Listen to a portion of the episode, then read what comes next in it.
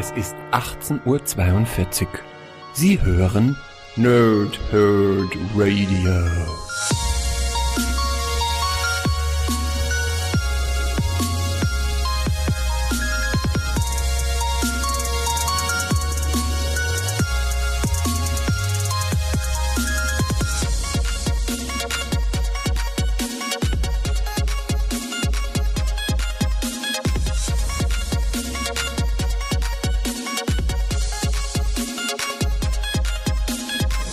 Lange Tage und angenehme Nächte. Mein Name ist Chris und ich rede gerne. Wie immer bei Abgestaubt mache ich das nicht alleine, sondern mit dem Meister des Wissens, dem Chef des Nerdtums, dem König des Retroperiums, dem Pumper der Herzen oder wie ich ihn nenne, Sven. Hallo mein lieber Sven, na, wie geht's dir so? Hi Chris, hallo liebe Nerds, hallo liebe Nerdsinnen. Ja, geht schon. Ähm, so dezent, vielleicht eventuell ein bisschen erkältet im Anflug, aber das äh, kriegen wir noch weg. Vom Dann rutsch mal ein bisschen weg von mir. Ich möchte jetzt vom Wochenende nicht krank werden. Also runter Jetzt vom. Ich gedacht, wir schmusen heute so ein bisschen, aber naja. Die Sache muss ich leider outsourcen. dann, dann reden wir heute nicht über Laboom. Okay, nee. Über was reden wir denn? Wir reden heute über tatsächlich meinen absoluten Lieblingsfilm. Ein Film, der mit jedem Mal gucken irgendwie immer besser wird. Du findest immer wieder neue Kleinigkeiten. Ähm, ein Film, der, der mich damals ähm, in meiner Haarwuchsphase stark beeinträchtigt, äh, nicht, nicht beeinträchtigt, sondern ganz im Gegenteil beeinflusst hat. Wir sprechen über den Dude, The Big Lebowski. Ich komme gerade über Haarwuchsphase nicht klar. okay, cool. Ähm, The Dude, ja. ja. ja. Pass auf, es gibt tatsächlich zwei Filme, die mich damals irgendwo geritten haben, mir damals die Haare lang wachsen zu lassen. Das eine war eben hier The Big Lebowski und das andere war Desperado mit Antonio Banderas. Okay, beides coole Filme. Ähm, Mega. Ja. Ich hatte lange Haare mal kurz, weil ich Metal gehört habe. Zählt vielleicht auch. Lange Haare mal kurz, ist auch schön. ja, die langen Haare waren relativ kurz. Oder ich hatte die langen Haare in einem kurzen Zeitraum. Das kann man sich jetzt aussuchen, wie es jetzt einem lieber ist, ne?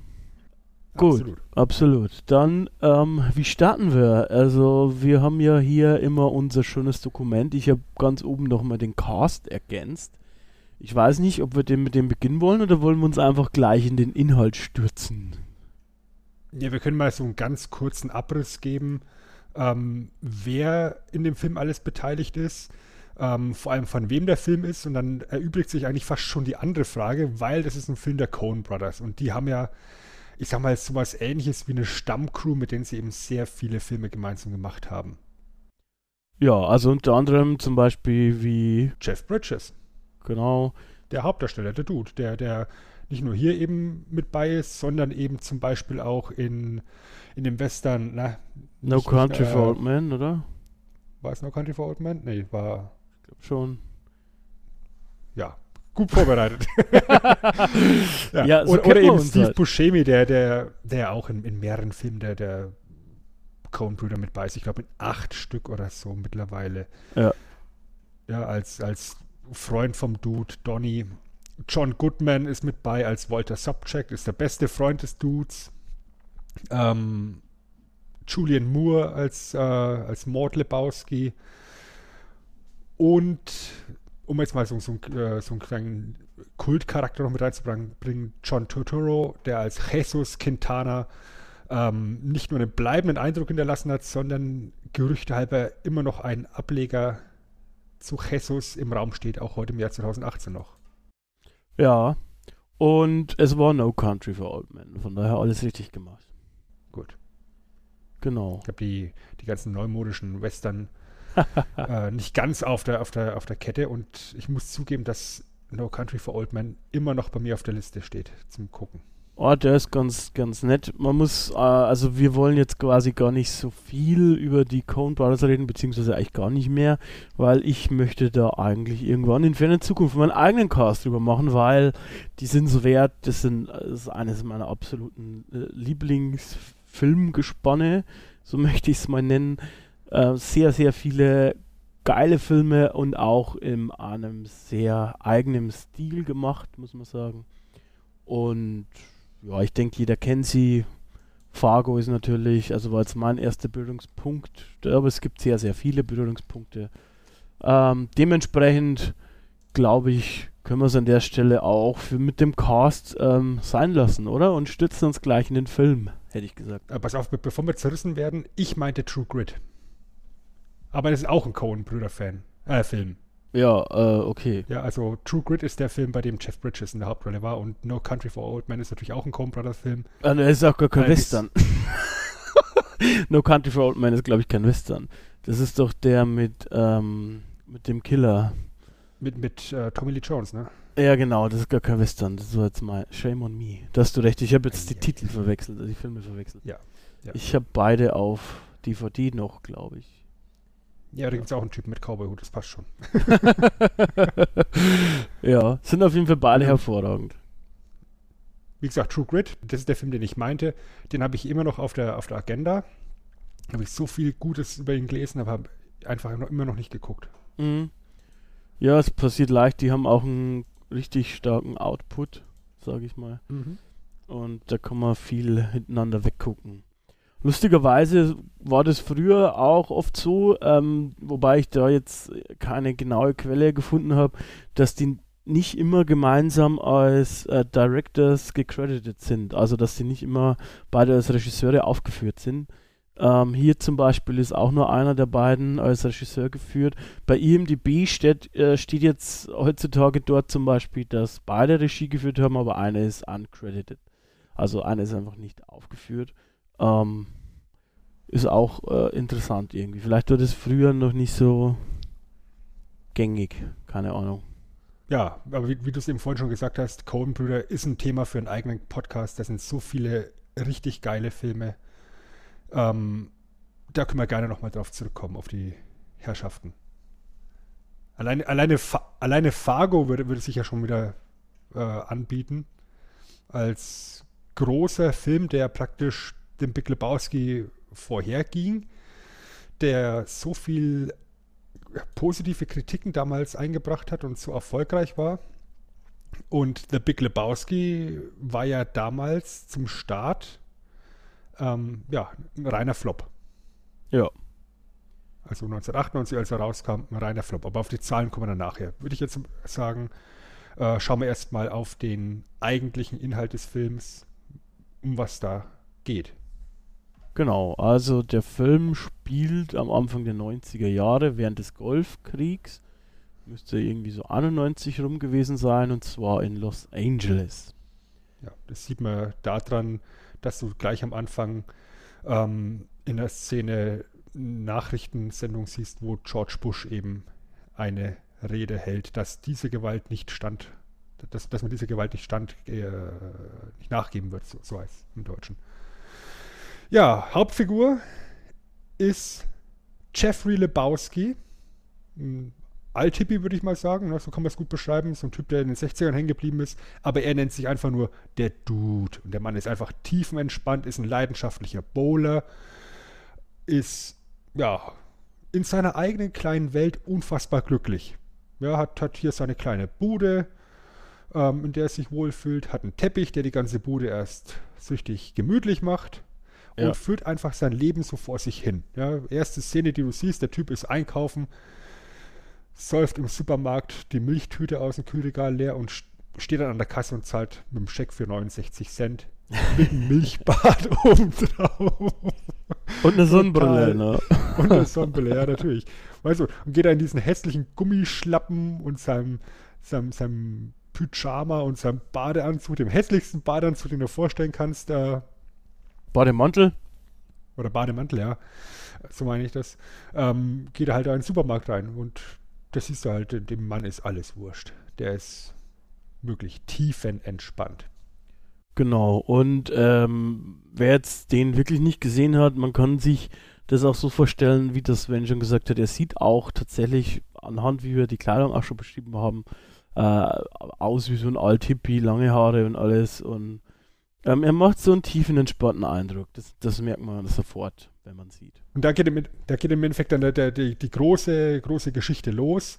Ähm, die beiden Typen sind Geldeintreiber für den Pornoproduzenten Jackie Treehorn und die vermeintliche Frau von Jeffrey Lebowski, nämlich Bunny Lebowski, schuldet diesem Jackie Treehorn einen ganzen Batzen Geld. Und das wollen sie jetzt hier eben von ihm holen. Das Problem ist, es ist der falsche Lebowski. Was man ja auch ganz klar erkennt, dass der keine Frau hat. Der Klodeckel ist oben. Genau. Und äh, die Wohnung sieht auch nicht aus wie von jemandem, der Millionär ist, sagen wir mal. Richtig. Na? Ähm, ein schönes Zitat in dieser Szene ist auch, weil äh, der Dude ist halt mit seiner Tasche reingekommen, da ist eine Bowlingkugel drin, der Typ, einer dieser Schläger, macht die auf, hält die Bowlingkugel so nach oben und fragt ihn dann so, was ist das? Dann schaut ihn der Dude so, so komisch an und sagt, offensichtlich spielst du kein Golf. du denkst das auch. Wie er ihn okay, halt cool. anguckt. weißt du, er hockt ja auf der Kloschüssel drauf, ne? Die Haare patschnass, hat die Sonnenbrille auf, tief entspannt. Offensichtlich spielst du kein Golf. ja, und dann ja, geht's, dann geht's auch schon los, dass die, dass die Wohnung halt äh, im Laufe des Films immer mehr zerstört wird. Ne? Also der, der lässt einfach diese Bowlingkugel auf die Fliesen fallen, Fliesen sind im Arsch. Auf dem Weg ins Badezimmer haben sie schon den, den, den Türrahmen eingeschlagen.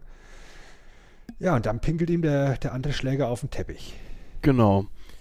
Was man hier schon ziemlich am Anfang begin äh, beginnt, was man am Anfang schon merkt, ist, dass es so eine, ich kann es nicht anders beschreiben, so eine, finde ich, eine typische Cone-Stimmung ist. Sie ist ein bisschen anders als oft in anderen Hollywood-Filmen. Ähm, sie ist sehr eigen. Sie ist auf eine Art ruhig und ähm, die Charaktere sind alle abgedreht. Das ist quasi aber in sich eine logische Welt in der Regel. Ähm, es ist, finde ich, was eigenes und wenn du weißt, dass es ein Cone-Film ist und du schon ein paar gesehen hast, dann äh, ja, kannst du darauf kommen, dass das einer ist. Ich, als ich den zum ersten Mal gesehen habe, kannte ich die noch nicht. Das muss schon ein bisschen länger her sein. Ich kannte aber schon Pulp Fiction und ich habe zuerst gedacht, um ehrlich zu sein, das könnte doch, das muss doch von diesem Tarantino sein oder wie der heißt. Weil ich finde, gerade der Anfang und manche Dialoge haben ein bisschen was Tarantino-eskes, um es so zu sagen. Ähm, also ich finde, äh, da ist ein bisschen eine kleine Verwandtschaft zumindest da. Also sowohl die Coen-Brüder als auch Tarantino schreiben ja hervorragende Dialoge. Ähm, gerade was man jetzt hier allerdings beim Big Lebowski in den Gesprächen sieht, und das ist auch so ein, so ein roter Faden durch den ganzen Film, diese Dialoge werden genau so geführt, wie du sie eigentlich auch im echten Leben hören könntest. Ja, wenn du bei einem Tarantino gerne mal einen sehr langen Monologteil hast. Ja. ja. Das ging halt damals los mit Samuel L. Jackson, der hier aus der Bibel zitiert. Ähm, und, und mündet dann halt im Endeffekt bei, bei Django Unchained mit diesem ewig langen Monolog von, von Leonardo DiCaprio das sind schon hervorragende Wörter, die da gewählt werden und, und äh, geschrieben werden.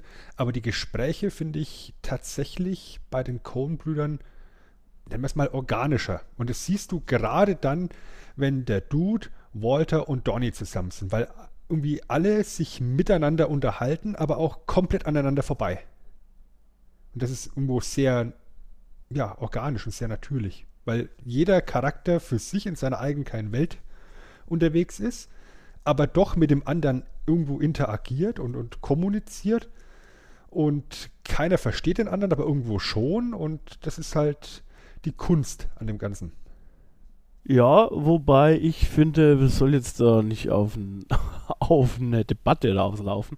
Äh, ich finde schon auch, dass das Tarantino auch sehr gut kann. Also ist vielleicht ein bisschen von Film zu Film unterschiedlich, aber wenn ich jetzt an einen seiner neueren denke, wie Death Proof, der hat schon auch so Dialoge mit dabei, wo ich mir denke, okay, die sind so ein bisschen abgespaced, aber äh, das könnte auch so in echt, könnten sich die Leute so unterhalten.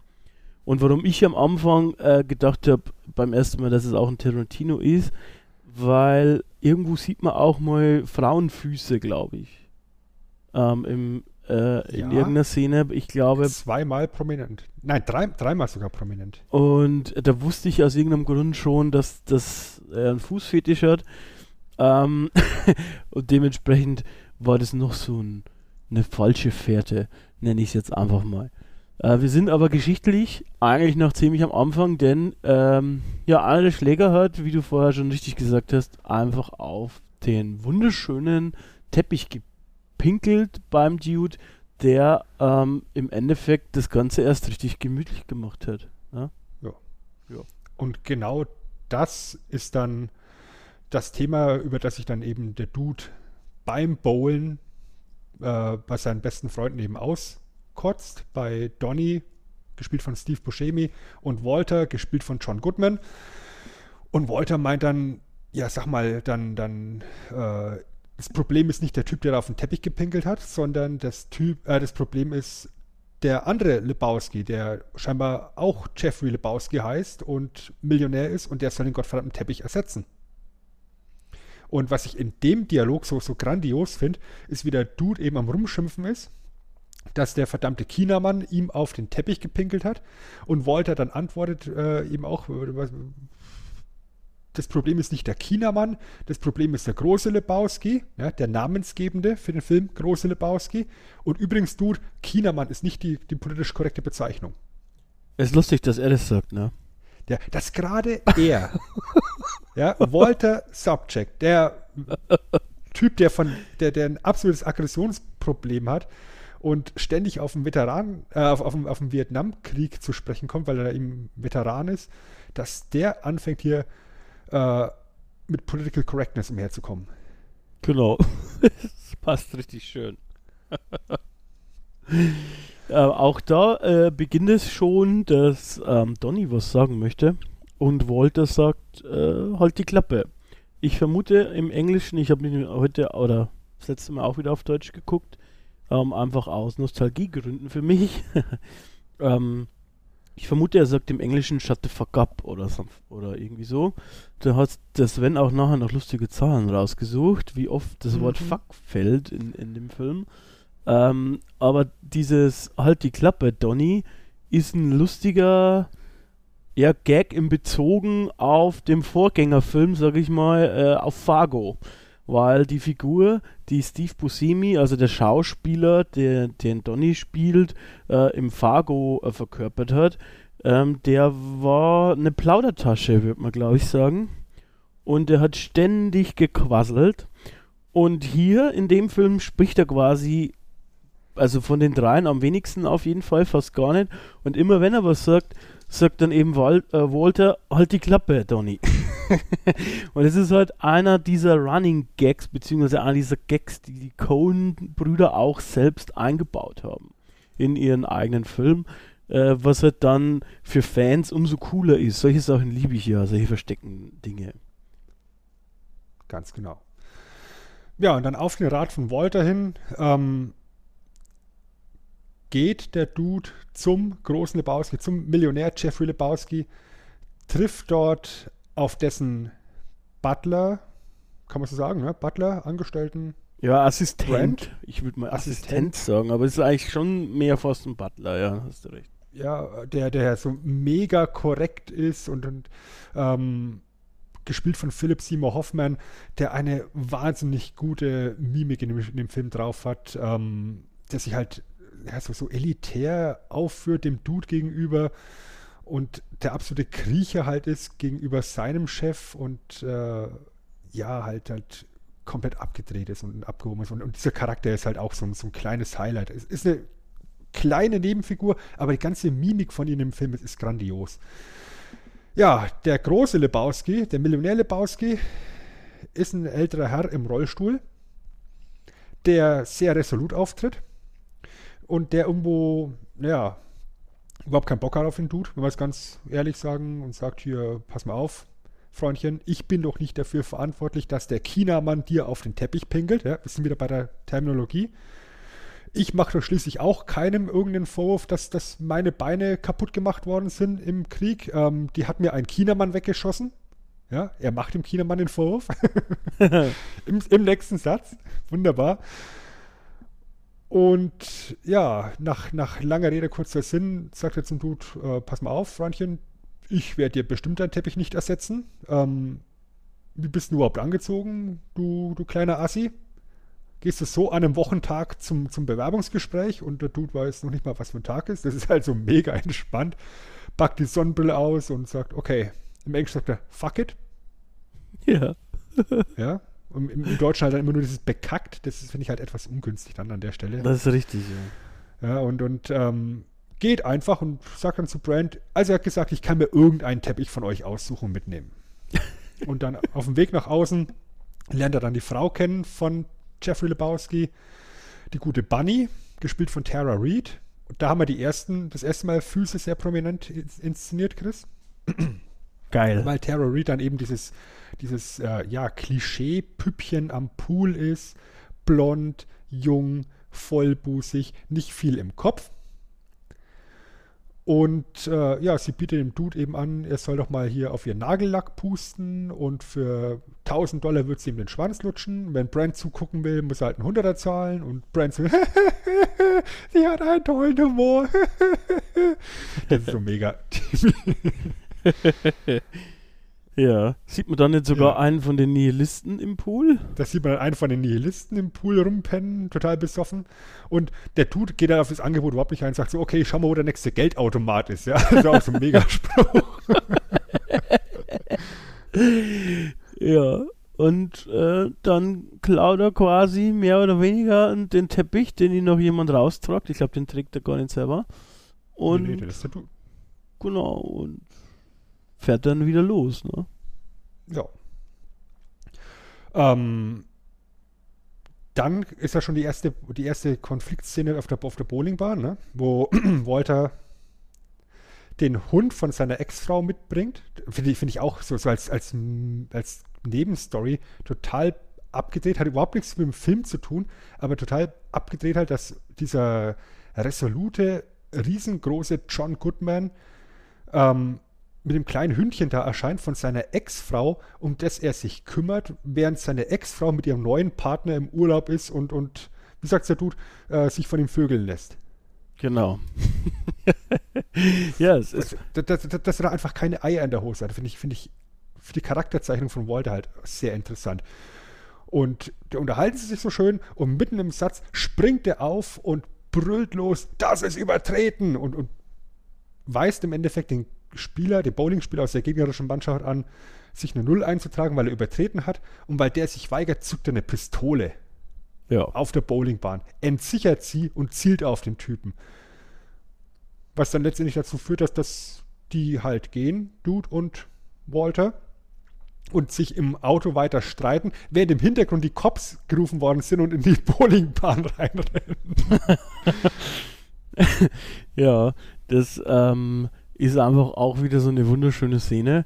Äh, das war auch ein Ligaspiel. Na, die sind ja mehr oder weniger heilig, diese Bowling-Liga. Mhm. Ähm, und so haben sie halt äh, gewonnen, ne? dieses Spiel erstmal zumindest. Genau. ja, nach ein paar Tagen wird der Dude wieder kontaktiert. Bunny Lebowski ist entführt worden. Er wird kontaktiert vom großen Lebowski und der große Lebowski sagt, du bist ein Loser du bist unauffällig, du übergibst das Lösegeld von einer Million. Und für dich springen dabei 20.000 raus. Die Erklärung tatsächlich fand ich sehr schlau, äh, weil ähm, hier, äh, wie heißt er gleich wieder, der Assistent hat ähm, Brand, Brand genau, äh, Dude erklärt, äh, sie sind der Einzige, der die äh, identifizieren kann, weil er hat doch am Anfang auch äh, dem großen Lebowski erzählt, dass der angebrochen worden ist und dass eben diese Leute auf den Teppich gepinkelt haben. Und Brand erklärt ihm halt, sie vermuten da einen Zusammenhang irgendwie und er sei der Einzige, der sie identifizieren kann und deswegen wäre er der perfekte Mann für die Geldübergabe. Ja. Und der, der wichtige Satz an der Stelle ist, ihr Leben, also Bunnys Leben liegt in ihrer Hand, Mr. Lebowski. Genau. Und das wird ihm das, das wird dem Dude halt so, so indoktriniert dann. Ja, äh, er wird allerdings daheim wieder überfallen. Sein neuer Teppich wird gestohlen. ja. Ja, also. Das ist toll. gewonnen, so zu Ron. Mhm. Und dann kommt der Tag der Lösegeldübergabe. Und ja, Walter ist mit am Start. Mit Stirnband. Ja, wie so ein, wie so ein Veteran halt, ne? Hat eine Tasche dabei und hat einen Plan entwickelt und sagt, er hat einen falschen Hasen dabei, seine schmutzige Unterwäsche und der Dude soll, das, soll diese schmutzige Unterwäsche statt des Geldes rausschmeißen. Sie schnappen sich einen von den, von den Entführern, prügeln die Wahrheit aus ihm raus und behalten die Million. Und holen Bunny Lebowski raus. geht An nicht ganz auf der Plan. Nicht so richtig. An der Stelle möchte ich anmerken, ein wunderschönes Mobiltelefon hat der Dude dabei. Er bekommt ja quasi für die Einzelheiten und ähm, auch für die Geldübergabe ist halt die Anweisung, dass die Entführer quasi auf dem, auf dem Mobiltelefon anrufen. Und damals waren die halt noch richtig schön handlich. Ne? Ja, so. ein Meter mal ein Meter gefühlt. Eine schöne Telefonzelle mit dabei. Vor allem, weil der tut sich auch direkt im ersten Satz direkt verplappert. Ne? Ja. Anweisung ist, er soll alleine an, ankommen und er sagt, wir sind unterwegs. Richtig schön, ja. ja. Genau. Ähm, und dann diskutieren sie halt, der Dude möchte halt nicht, dass, dass sie das mit dem falschen Hasen durchziehen und Walter ist immer irgendwie so, ja, diese bekackten Anfänger, äh, das sind doch Amateure, die, die können nichts. Ähm, dann der, erzählt ihm der Dude irgendwie, ja, er ist Pazifist, er möchte keine Gewalt. Und dann erklärt ihm Walter, ähm, ja, ich sag mal recht eindringlich, äh, klärt er ihm auf, dass er quasi in der Welt des Schmerzes zu Hause ist und dass Pazifismus einfach nichts ist. Äh, er möchte den Dude in die Welt des Schmerzes einführen. Ja, und dann klingelt auch das Telefon, glaube ich, wieder. Ja, also lange Rede, kurz sind die, Geld, die Geldübergabe geht halt komplett nach hinten los, ähm, weil die Entführer ja nicht persönlich vor Ort sind, sondern mit Motorrädern da sind. Ähm, und Walter halt irgendwie mit der Uzi aus dem Auto rausspringt, dabei die Uzi fallen lässt, das Auto vom Dude damit anschießt, äh, sich im Knie ein bisschen verletzt, keine Ahnung, und äh, geht halt alles komplett nach hinten los und Dude ist halt komplett verzweifelt, weil er sagt, okay, äh, ihr Leben war in meiner Hand und sie werden sie umbringen und ja, Walter sagt, ach komm, geh mal bowlen, halb so wild. Genau. Und dann sind, ja, und dann sind sie bowlen und die ganze Zeit klingelt das Telefon vom Dude und er geht einfach nicht ran. Und sie gehen raus aus der Bowling-Arena und äh, das Telefon klingelt die ganze Zeit und Donny weist darauf hin, das Telefon klingelt und das, dann stellen sie fest, das Auto ist gestohlen worden. In dem Auto liegt halt der vermeintliche Geldkoffer noch drin. Das heißt, Auto weg, Lösegeld weg, Dude, traurig. So, er, macht den Cartman und geht dann nach Hause. Mhm. Ich glaube, das einzige Mal, einzige Mal auch, dass er Danke, Donny sagt oder so. Als in der noch beim Gehen darauf hinweist, du, dein Telefon klingelt. Ja, danke, Donny. Ich gehe jetzt nach Hause. Ähm, und dann ähm, ist es eben halt auch so, dass äh, wir eben äh, die, die Szene mit dem mit den Cops Dungeon sehen, glaube ich, oder?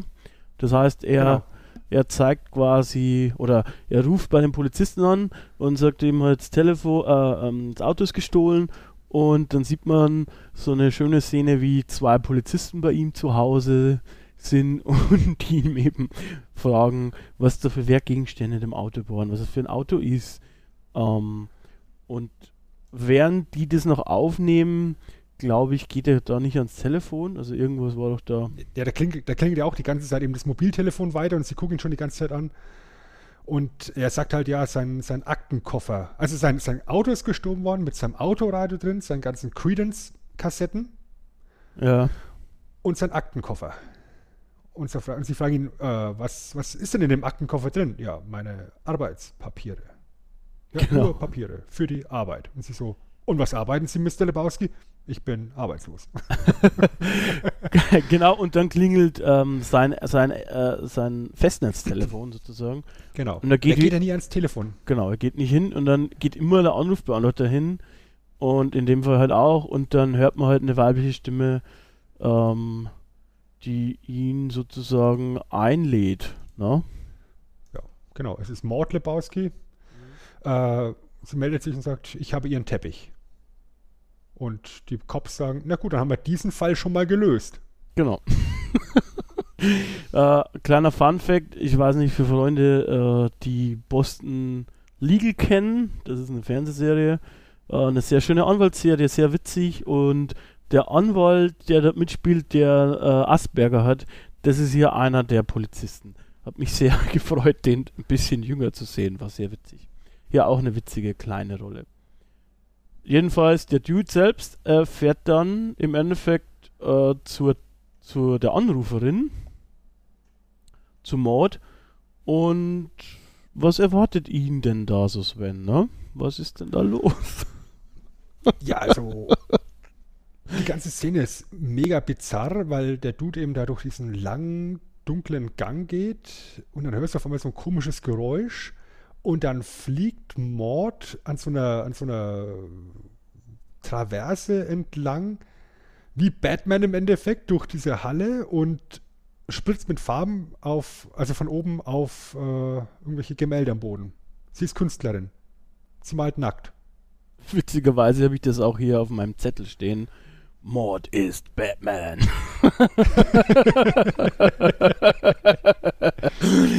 ja, und das Gespräch, das sich dann entspinnt, als sie dann unten ist, also dass er runtergelassen wird und mit ihm spricht, ist auch äh, sehr witzig. Das ist Vaginalkunst. Die meisten Männer ähm, können das Wort Vagina nicht aussprechen. Du siehst immer nur, wie der Dude weiß gar nicht, wie er schauen soll, so ungefähr. Ähm, er ist, glaube ich, ganz froh, dass ihm dann Alkohol angeboten wird, oder? Der trinkt doch da bestimmt auch ein White Russian, wenn ich mich richtig erinnere. Dass er auch sein Leib- äh, und Magengetränk ist, das auch, ähm, ich glaube, du hast es auch aufgeschrieben, ähm, im Film immer falsch gemacht wird, beziehungsweise nicht richtig, also schlampig. Um, ja, äh, mischen, mischen immer schlampig zusammen, genau. weil der White Russian eigentlich so gemischt wird, dass es, dass die Sahne sich oben drüber absetzt und er mischt immer zusammen und auch mit Milch normal. Also das heißt, äh, eigentlich ist es mit Sahne normalerweise schon aufgeschlagen, sollte man normalerweise machen und er schüttet einfach immer Milch rein. Ja, er nimmt da dieses Half and Half, dieses, diese zehnprozentige Milch aus den Staaten. Ach so, okay, gut. Das ist auch direkt am Anfang ähm, im Supermarkt das Zeug, was in sich reinkippt. genau. Und ähm, diese ganze Szenerie bei Mord ist einfach schon so herrlich surreal weiterhin. Ähm, man muss es einfach gesehen haben. Sie, ja, sie macht ja klar, sie ist eine Feministin. Ähm, sie ist Künstlerin. Sie fragt ihn, ob er auf Sex steht. Und sie, und er so äh, komplett überfordert, so, ähm, was ist mit meinem Teppich? Mögen Sie keinen Sex, Mr. Lebowski? Coitus. Ja, weißt du, und, weißt du, und, und, allein, dass dieses Wort dann da so, so fällt, so aus dem Kontext raus, ist, ist halt ganz unfassbar gut. Vor allem, weil, weil, weil er das dann auch direkt aufschnappt und sie ihn dann wieder was fragt und er dann eben, sie meint Koitus? Ja, aus, aus, aus, sein, aus seinem Mund klingt es einfach so unfassbar unpassend. und äh, dann passiert was, was bei uns jahrelang äh, Running Gag war. Und zwar zeigt sie ihm Cable Call. No? Mm. Ähm, das ist. Das Lockjamming. mein Boss hat mir gesagt, dass mit ihrem Cable-Anschluss something wrong ist. mein Name ist Karl, ich bin Experte. Sie zeigt ihm also quasi den Porno, äh, in dem Bunny mitspielt. Ähm, auf gut Deutsch, sie traut quasi Bunny auch nicht. Sie denkt auch, dass sie sich äh, selbst entführt hat oder zumindest mit drin steckt. Ähm, und dementsprechend ähm, fragt sie halt ihn, wo das Geld geblieben ist. Na, oder, oder sie bittet ihm um Hilfe, weil mhm. sie eben halt nicht glaubt, dass, dass sie wirklich entführt worden ist. Ganz genau. Weil sie dann im Endeffekt, oder weil dann in der, in, in der ganzen Geschichte auch klar wird, dass der große Lebowski im Endeffekt gar kein Geld hat, sondern im Endeffekt die ganze Kohle von der Mutter von Mord äh, übernommen hat und das Ganze in der Lebowski-Stiftung drin steckt und der, der große Lebowski im Endeffekt auch nur ein repräsentativer Kopf an der, in, der ganzen Organisation ist und sich halt aufführt wie so ein Großkopf hat er. Aber halt effektiv auch nicht, nicht wirklich Kohle hat. Genau. Ähm, ja, dann ähm, haut er quasi. Und, und, und, ja. und sie schickt ihn zum Arzt, weil, weil die Typen, die ihn überfallen haben, die haben ihn ja ordentlich eins auf den Deckel gegeben und ähm, sie möchte einfach sicherstellen, dass er keine, keine Regressforderung im Nachgang aufstellt. Zwinker, zwinker. Was im Endeffekt, und da können wir im Endeffekt äh, schon mal vorgreifen, darauf hinausläuft, ähm, es wird ein Fruchtbarkeitstest bei ihm gemacht. ja, das ist eine gute Szene, die zwar ein bisschen später kommt. Dann begibt er sich irgendwann doch mal zu dem Arzt und ähm, ja, denkt halt, dass sein Kiefer untersucht wird.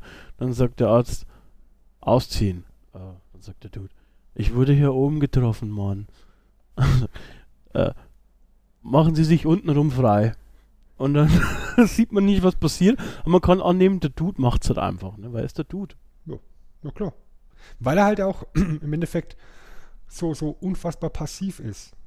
Ja, du, du, sagst ihm irgendwas und er wehrt sich halt auch nie.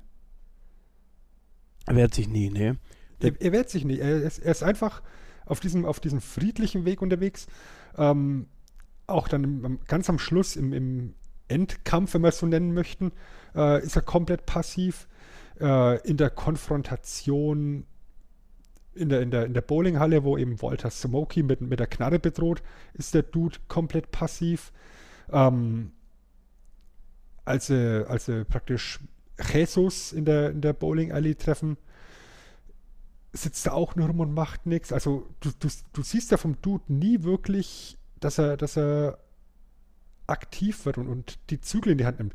Das eine einzige Mal im Film, wo er es macht, ist es im Endeffekt ein riesen Gag dann. Das ist bei Jackie Treehorn später in der Bude. Genau.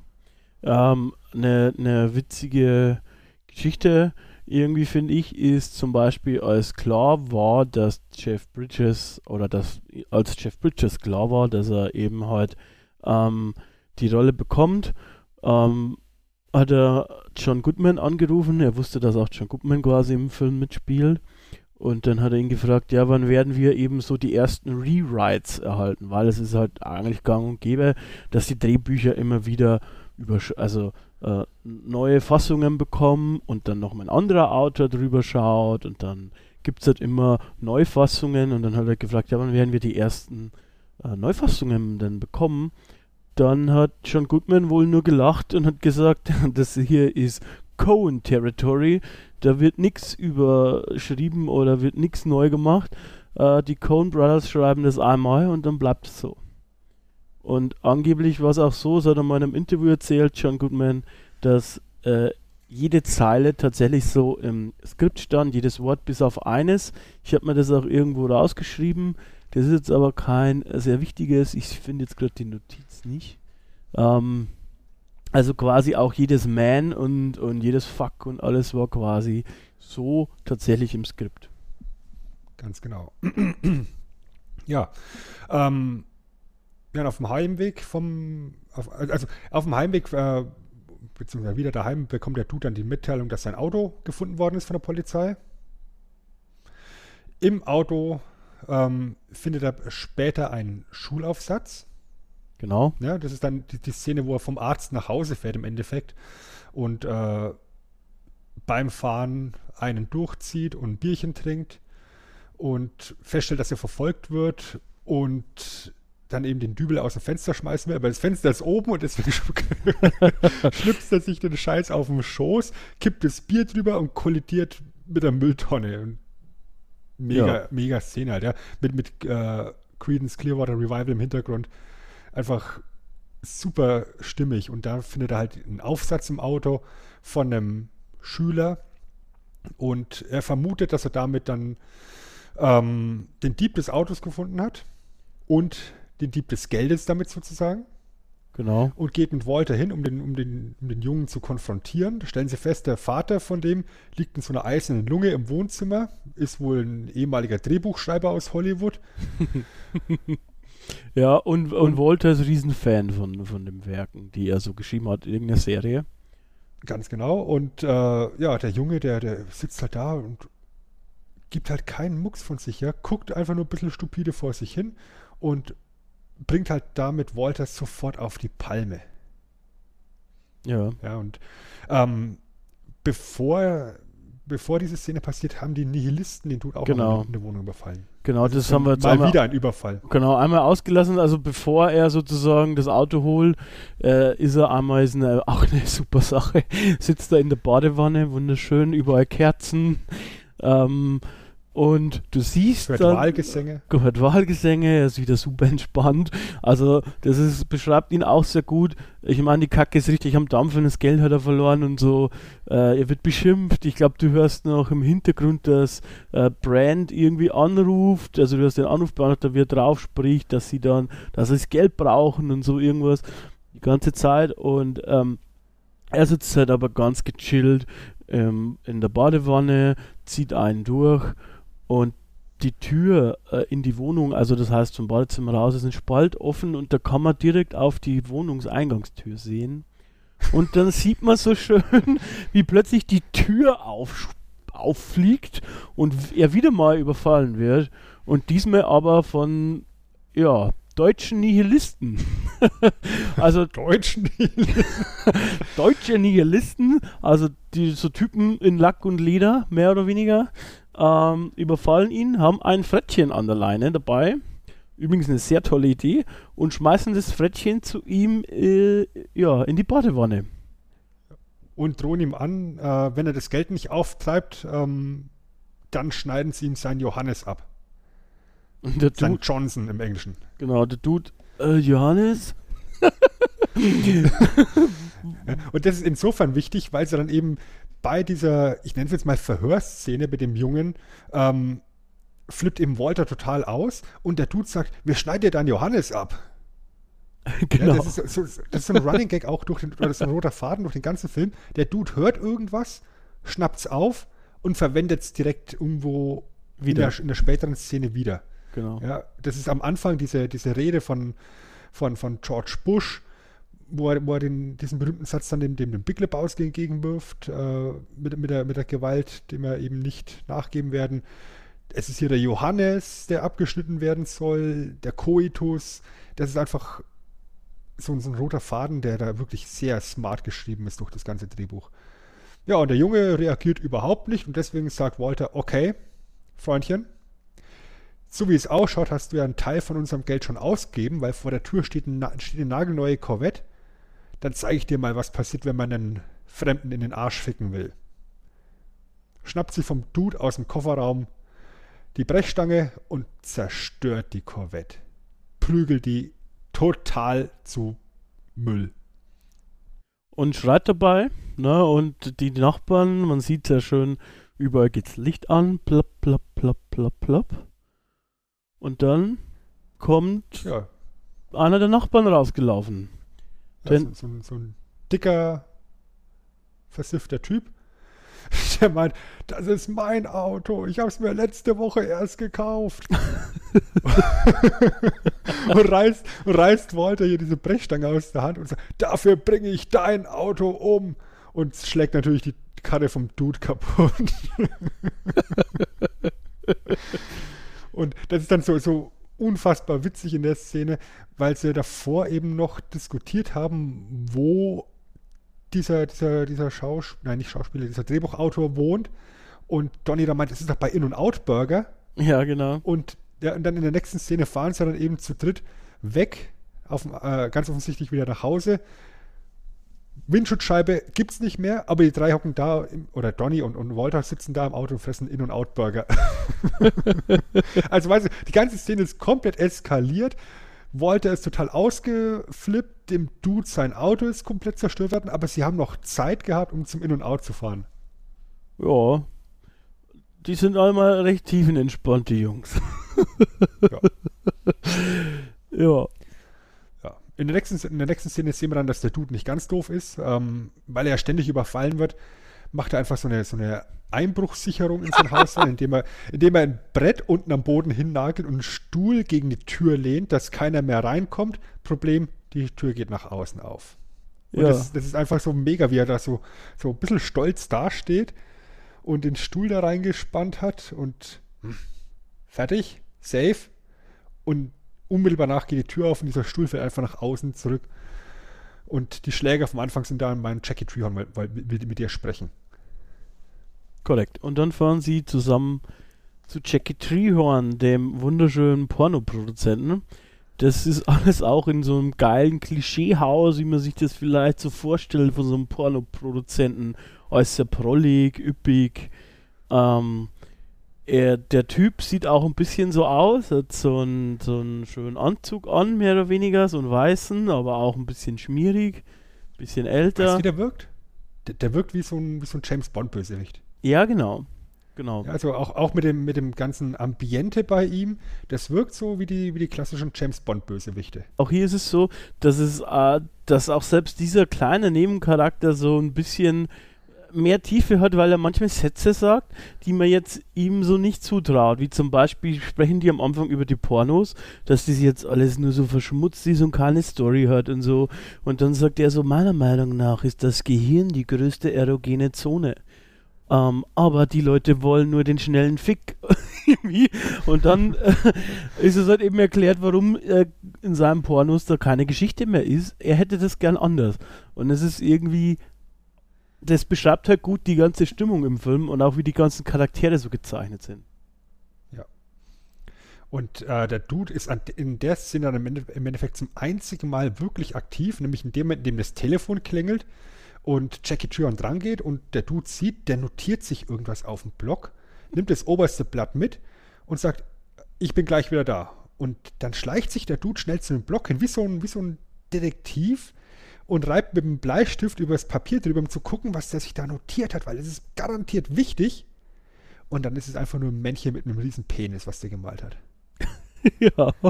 ja. Und das ist im Endeffekt so ein Schlag ins Gesicht, wo du denkst, okay, jetzt wird er zum ersten Mal hier, jetzt bekommt er zum ersten Mal Drive, der Dude, und jetzt wird er aktiv. Nö, es ist einfach nur ein riesengroßer Penis, den er da auf dem Zettel hat. Und wie er dann im Endeffekt zurückhechtet, wieder aufs Sofa zurück und dann wieder so äh, rumgammelt, wie er eigentlich auch immer rumgammelt in dem Film. Mhm. Das, das ist schon mega witzig, ja. Und dann bekommt er halt einen ja, gepimpten White Russian, genau. der offensichtlich mit Drogen versetzt ist, was zu einer grandiosen Traumsequenz führt. Genau, also er sagt zusammen und er hat dann eine, die zweite Traumsequenz, die erste haben wir ein bisschen übersprungen, glaube ich. Ähm, oder ist es die zweite? Doch, ich glaube, es ist schon die das ist zweite. die zweite, ja. Ähm, die erste war also, also zum Mord gebracht worden. Die ist jetzt nicht ganz so die geil. Die ist nicht ganz so geil. Die Gegend fliegt. Genau, aber die hier ist halt quasi eigentlich ein großes Musical auch, mehr oder weniger. Und der Dude ist verkleidet als Cable Call. und ähm, natürlich geht es auch um, um Bowling, ja, mit und um Mord. Er, er Saddam Hussein. Und Saddam Hussein. Saddam Hussein gibt ihm seine Bowlingschuhe. Ähm, er, er, er bringt Maud so ein bisschen äh, musikalisch das, das ähm, Bowlen bei, wie so ein Musical sozusagen, und er hechtet dann eigentlich der Bowlingkugel hinterher, mehr oder weniger. Und mhm. das äh, Schöne dabei ist, dass die Tänzerinnen, die vorher so außenrum getanzt haben, sich so, ja, zuerst schaut es aus, als ob sie sich Spalier stellen auf der Bowlingbahn, aber dann ähm, stellen sie sich so breitbeinig hin. Na? Und der Dude fliegt quasi durch die ganzen Mädels durch. Und dann ist es natürlich so, ähm, dass er zuerst bäuchlings quasi, also mit Gesicht nach unten durchfliegt, aber dann hat man das Gefühl, er merkt, dass um ihn rum, also dass er durch Frauen quasi durch äh, Frauen durchsteht, äh, durchfliegt, die quasi mit gespreizten Beinen über ihm stehen und dann dreht er sich auf den Rücken und bekommt ein Grinsen. das ist so eine geile was, Szene. Was für ein Grinsen, ja. ja. Und diese ganze Traumsequenz, da lässt halt Jeff Bridges einfach nur die Sau raus, ja, auch wie er da ähm, reingetanzt kommt oder die Treppe runtergewackelt kommt, mit dem Arsch wackelt oder dann eben dieses, dieses, ja, nennen wir es einfach mal notgeile Grinsen, wie er da bei den Frauen zwischen den Beinen umherfliegt, das schon, das schon mega. Also da hat er echt Spaß an der, an der ganzen Geschichte. Da gibt es noch so eine kleine äh, witzige Story vom Dreh. Ähm, und zwar ist Jeff Bridges Familie an einem Tag eingeladen worden, dass sie einfach mal gucken können, was macht denn der gute Ehemann, der gute Vater da aktuell. Und es war natürlich just an dem Tag, an dem diese Szene gedreht worden ist. Ja, wie Jeff Bridges ähm, ähm, zwischen den Beinen von irgendwelchen Weibern auf, auf, so einem, auf so einem Rollbrett durch die Gegend gezogen wird und, und grinst wie so ein Pervers. da, haben, da haben sich die Coens einfach mal gedacht, okay, heute spielen wir dem guten Chef mal ein kleines Streichlein. also alle waren, waren darüber eingeweiht, auch die, die, die Frau und die Kinder wussten Bescheid, nur er eben nicht. Und er hat sich halt so mega geschämt und war so mega sauer. Ja. Ich habe auch übrigens gelesen, dass wohl Teile der Kleidung von ihm selbst seien. So. Alles. Genau. Also alles gut.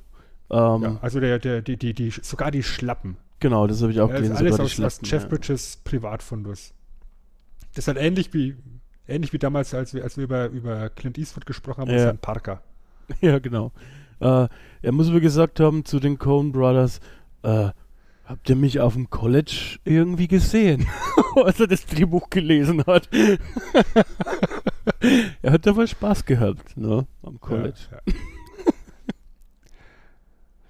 Ja und ähm, die Szene, diese ganze Traumsequenz endet damit, dass er halt von den Nihilisten träumt, die in riesen, mit riesengroßen Scheren auf ihn zustürmen und ihn eben seinen Johannes abschneiden wollen.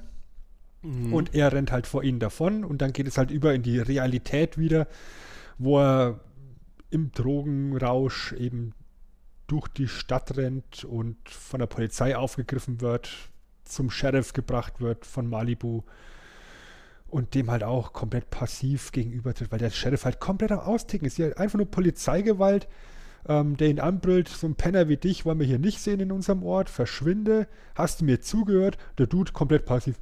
Entschuldigung, hab nicht aufgepasst. Und bekommt die Kaffeetasse am Kopf geschmissen. er fliegt raus aus, aus, aus dem Polizeigebäude, äh, wird ins Taxi gesetzt, wird nach Hause gefahren. Auf dem Weg dorthin wird er vom Taxifahrer angepöbelt, weil der Dude halt die Eagles nicht packt, die da gerade im Radio laufen. Und sagt, hey, kannst du mal was anderes reinlegen? Ich, ich hasse diese verdammten Eagles. Da flippt der Taxifahrer komplett aus und setzt ihn aus. Und das ist insofern wichtig, weil in dem Moment eben Bunny vorbeifährt, der es offensichtlich gut geht. Und was wir vorhin vergessen haben zu erwähnen, der große Lebowski hat von den Entführern einen abgetrennten C zugeschickt bekommen, ja, und wir sehen jetzt hier bei der Szene, dass Bunny vorbeifährt und es sind alle, offensichtlich noch alle zehn Zehen noch an ihren Füßen dran. Genau. Ich weiß nicht, ob es dieselbe Szene ist. Ich glaube aber schon. Kurz später sieht man dann ja auch die Nihilisten in einem American Diner, die wohl auch gerne Pfannkuchen bestellen wollen würden. Ich weiß jetzt natürlich nicht, wie es im englischen Original ist, aber in, auf Deutsch äh, tut sich die Dame in der tut sich die Dame in der Runde schwer und möchte immer Pfannkuchen. Und da zoomt die Szene auch auf ihre Füße sozusagen und da sieht man, dass quasi vermutlich ein C fehlt. Also wahrscheinlich. Ja, offensichtlich ein C fehlt, weil genau. ja der Fuß dick eingebunden ist und blutig ist und das vordere Teil von dem Cowboy-Stiefel fehlt. Ja, wobei ich mich frage, warum, aber okay. Warum schneidet die dann den Cowboy-Stiefel aus, damit es nicht so weh tut, oder wie? ja, damit kein Druck auf dem, auf, auf dem Fuß ist. Keine mh, Ahnung, ja, wahrscheinlich. Okay. Ja. Ja, das gibt ja auch dann diese tolle Szene im, im, im, im Diner, wo dann der Dude eben die Panik hat, weil er, weil er denkt, sie haben jetzt Bunny einen C abgeschnitten und Walter meint, diese Amateure, pff, du willst einen C, ich kann dir einen C besorgen, gib mir Zeit bis drei. und flippt total aus im Diner und, und bekommt dann wieder seinen, seinen Wutanfall. Dude lässt ihn sitzen und Walter sagt, ich bleibe hier. Ich trinke meinen Kaffee. Genau, das muss man sowieso sagen. Er bekommt quasi ständig und immer einen Wutanfall und er streitet auch sehr gerne Walter. Es gibt nur ein, ne einen Nebencharakter, mit dem man nicht streitet, beziehungsweise dem man kein Kontra gibt und das ist der andere Bowler, äh, Jesus. Ähm, Ganz genau. Dem gibt er kein Kontra. Der ist nämlich, weiß nicht, ob er Angst hat, weil der ist selbst sehr aggressiv, der gute junge Mann. Also, Jesus ist halt so, so ein Kapitel für sich, ja. Also, allein die Einführung von, von ihm, ja, wie er in seinem lila Outfit, in diesem engen lila Outfit dasteht. Im Hintergrund spielen die Gypsy Kings Hotel California. Ja, die Gypsy Kings, nicht die, nicht die Eagles. Ganz wichtig. und er die Bowlingkugel verführt und so, so halb dran leckt und dann einen Strike wirft und dann auf der Bowlingbahn das Tanzen anfängt. Mit seinem Haarnetz ja, auf dem auf dem Bowling steht Jesus drauf. Der Finger geht nach oben, er ist die Nummer 1. Das ist eine mega geile Präsentation. Und dann, dann geht er eben zu seinem Platz zurück und es ist so ein Slow-Mo, wie Dude, Donny und Walter da hocken und einfach nur fassungslos sind. Einfach nur fassungslos. Und äh, Walter meint, der Typ ist sowieso völlig durch, das ist ein Perverser. genau. Ja. Der hat, der hat Achtjährigen sein, seinen Schniedel gezeigt. er musste in der Nachbarschaft von Haus zu Haus gehen und das äh, jedem Nachbarn erzählen. Ja, genau. ja und dann, dann kommt da die Drohung von Jesus an, an, an die drei und sagt, wenn du versuchst, mich mit der Pistole zu bedrohen, dann werde ich sie dir wegnehmen, werde sie dir in den Arsch schieben, werde es so lange abdrücken, bis es klickt. ja.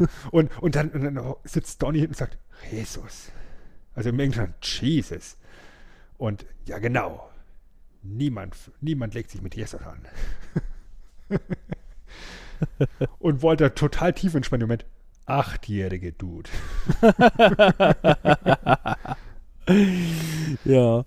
Ähm, ja, wunderbarer Nebencharakter. Und wie gesagt, wenn, wenn da jetzt tatsächlich noch so ein, so ein Spin-off kommt, wie es jetzt eben schon seit längerem im, im Gerede ist, das kann Highlight werden. Ja, den Schauspieler mögen sie auch. Also der ist immer wieder in den Filmen dabei. Ja, John Turturro ist auch gut. Eben. Ja. Genau. Ähm, wir sind dann äh, in der chronologischen Reihenfolge schon relativ weit fortgeschritten, glaube ich. Ne? Also mhm. ähm, wir wissen ja jetzt eigentlich, dass Bunny sozusagen lebt und ähm, eben durch die Gegend fährt. Ähm, der Dude geht nach Hause und er findet erstmal äh, seine Wohnung ein bisschen, ein bisschen in Anführungsstrichen unordentlich vor. Das heißt, sie ist komplett zerstört eigentlich ja. Wie gesagt, wir hatten angefangen mit dem kaputten Türrahmen, zerschlagenen Fliesen. Die Nihilisten haben ja noch ein bisschen was zerschlagen, als sie, als sie da waren. Jetzt ist die ganze Bude im Arsch. Und, Und das ist im Endeffekt das Gleiche, was auch mit seinem Auto passiert im Laufe des Films. Genau. Ich glaube, er stolpert noch über seine Türsicherung, mhm. die er sich selbst auf den Boden genagelt hat. Mhm. Ähm, und dann besucht ihn Mord. Ja, Mord war schon in der Wohnung. Mhm. Ähm, steht da im, im, im Bademantel. Er sagt so, das ist mein Bademantel. Und sie so, liebe mich. Ja, und dann haben sie Koitus, wie man so schön sagt, ne? Genau.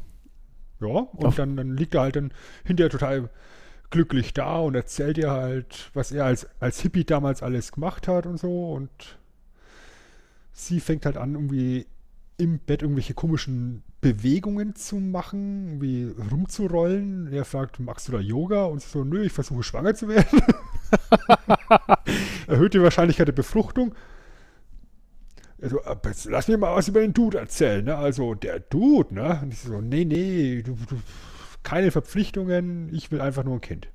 Genau. Sie sagt eigentlich sogar noch krasser. Sie möchte, dass keine soziale Interaktion zwischen dem Vater und ihr stattfindet. Ja. Und er wäre der perfekte Kandidat dafür. Ganz genau. Und, und da wird dann eben aufgelöst, dass, wie gesagt, der große Lebowski gar keine Kohle hat. Und im Endeffekt geht dem Dude dann an der Stelle das Licht auf und er, und er blickt überall durch und stellt ihm fest, dass Bunny gar nicht entführt worden ist. Ähm, dass ja auch gar kein Lösegeld gegeben hat, sondern dass, dass der große Lebowski den falschen Hasen im Endeffekt durch einen falschen Hasen ersetzt hat. Also der hat ihm Telefonbücher untergejubelt und halt das Lösegeld aus der Stiftungskasse entwendet und für sich selbst eingesteckt. Genau. Dann äh, sieht man halt, dass er oder er möchte dann dahin kommen, dass sein Auto halt äh, kaputt ist, ruft der Walter an und es ist leider Schabbat. Ähm, mhm. Das heißt, Walter kann nichts machen, fährt nicht, macht nichts und auch hier wieder die Wichtigkeit der Bowlingliga, äh, denn äh, der Dude droht Walter, wenn du jetzt nicht sofort kommst, dann spiele ich nächstes Wochenende nicht in der Liga oder das nächste, das nächste Mal nicht im Ligaspiel mit. Vor allem, weil, weil Walter ja auch gar kein Jude ist, sondern eigentlich, wie haben wir gesagt, katholischer Pole. Genau, ja. ja aber eben eine, eine Jüdin geheiratet hat und seitdem auch hier wieder im Endeffekt komplett unter dem Pantoffel der, der Frau stand und dann eben auch zum, zum Judentum konvertiert ist. Und deswegen sagt er also, ich kann am, am Schabbat gar nichts machen, ich darf nicht Auto fahren, ich darf noch nicht mal telefonieren, es sei denn, es wäre ein Notfall. Ja, das sagt er am Telefon, während er dann eben am Schabbat telefoniert. Das ist ein Notfall. Ja, du, ja, deswegen bin ich, ja nicht am Telefon. Telefon. super, einfach super.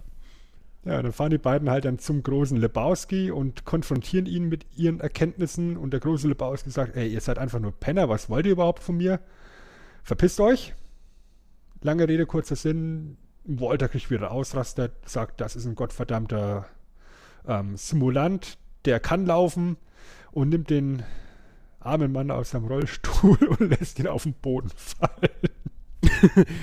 und, und, dann liegt dieser, dieser großkotzige Jeffrey Lebowski liegt dann auf dem Boden wie so ein Häufchen Elend und weint einfach nur rum. Und da kommt der kleine Hund von Walter vorbei und wird einfach weggeschlagen. das ist so eine, so eine, so eine noch, noch fast eher die, die slapstick-artigste Szene im ganzen Film wahrscheinlich. Ja. Und wie halt immer, wenn irgendwas schief gegangen ist in dem Film, gehen die Jungs halt wieder bowlen. Und beim Bowling ist es dann so, dass Donny zum ersten Mal in dem Film keinen Strike wirft und komisches Gesicht macht. Ja. Und dann gehen sie halt danach raus und ja, da steht das Auto vom Dude, es brennt. Die Nihilisten stehen davor mit ihrem kleinen Kofferradio, haben das Auto angezündet und wollen das verdammte Geld Lebowski, ja, womit wir den, um die, die, den, äh, die ganze Story rund machen, es gibt kein verdammtes Geld, deswegen sagen sie, okay, wir nehmen das, was ihr da habt. Was sind es dann? 20 Dollar, 27 Dollar, was sie zusammenbekommen? Ja. Und Walter meint aber, nö, nö, was meins ist, ist meins. Auf den Scheiß lässt er sich gar nicht ein. Es gibt ein Handgemenge. Walter verprügelt alle drei, beißt einem davon ein Ohr ab. Ja. ja. Weißt du, und, und, und der eine, da geht er auf den Dude los und da ist, der Dude ist komplett passiv. Er, er macht überhaupt nichts. Er zuckt einfach immer nur zurück, er weicht aus, aber er, er schlägt nicht zu. Nee. Und in dem Walter, Walter macht die drei halt kaputt. Er macht die drei kaputt. In dem Handgemenge wirkt sich dann der Bowlingarm von Donny aus. Dem tat nämlich auch der Arm weh nach seinem Bowlingwurf. Ähm, denn er hat einen Herzinfarkt. Ähm, merken die zwei, also die anderen zwei halt erst, nachdem die Nihilisten abgehauen, abhauen. Und dann geht Walter ähm, zu Donny hin, nimmt ihn, nimmt ihn den Kopf so, es wird schon wieder, Dude, Dude, lauf rein, hol den Krankenwagen. Ich hab hohen Blutdruck, ich kann nicht laufen. ja, und Dude flippt auch am Anfang erst aus, meinst du, sie haben Donny erschossen, sie haben Donny erschossen. Es ist kein Schuss gefallen, Dude. Das ist ein verdammter Herzinfarkt. ja. Ja, genau. und dann stellen wir halt fest in der nächsten Szene, dass Donny halt diesen Herzinfarkt nicht überlebt hat, weil die beiden, also Walter und Dude, sitzen dann im Bestattungsunternehmen und wollen die sterblichen Überreste abholen und stellen fest, es ist ihnen ein bisschen zu teuer. Ja. Und Walter flippt komplett aus, wie halt immer in dem Film.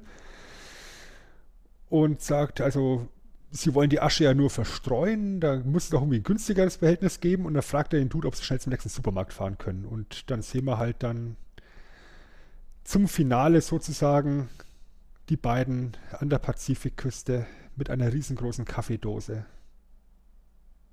Jo. Wo Walter dann eine wunderschöne Rede hält an, den, an, an Donny. Das ist so cool, ja. Ein Surfer aus Leidenschaft, ja. der viel zu jung gestorben ist, wie so viele andere seiner Kameraden, die in Vietnam draufgegangen sind, im Schlamm und Dreck. Und Dude steht einfach nur fassungslos dahinter, dass der wieder anfängt mit seinem Vietnam-Zeug und dann verstreut Walter die Asche von Donny. Ein Windstoß kommt und weht dem Dude alles ins Gesicht. Ja, der komplette Donny klebt in seinem Bart. Ähm, da äh, ist, glaube ich, mit das einzige Mal, dass Dude auch mal kurz die Fassung verliert und äh, wollte dann auch erklärt, dass er eigentlich gar nicht in Vietnam war oder zumindest nicht so, wie er sagt, dass es ist. Und dann streiten die beiden wieder kurz und dann umarmen sie sich aber auch recht schnell. Ja. Und gehen bowlen. Gehen bowlen. ähm, Im Prinzip ja. sieht man dann äh, die Klammer des Films am Ende nochmal, denn äh, die Geschichte wird eigentlich von jemandem erzählt die beginnt auch so mit einer Aufstimme und den Erzähler sieht man auch dazwischen ein oder zweimal äh, an der Bar im Bowling Center. Und das ist der gute Sam Elliott. Ähm, die jüngeren Leute kennen den vielleicht aus der neuen Netflix-Produktion The Ranch. Das ist so eine Art Sitcom mit Ashton Kutcher ist jetzt nicht so mein Fall, aber da spielt er auch so ein Cowboy. Sieht fast identisch aus, also er ist quasi anscheinend nicht sehr stark gealtert. Ähm, und ist einfach auch eine wunderschöne Klammer, dass er am Ende quasi dann halt das nochmal erzählt und er sagt dann am Ende nochmal, es ist auch ein kleiner Lebowski wieder unterwegs. Ganz genau. Und ich meine, Sam Elliott ist halt jemand, der, der ein paar Western gemacht hat, Ja. der, der unfassbar geile Stimme hat. Und insofern ist es halt als Erzähler für den Film genau der richtige Mann. Und dann sitzt er halt dann zur, zur Mitte des Films treff, äh, schon mal in dieser Bowling Alley und trifft auf, ähm, auf den Dude, so zum Zwischenfazit.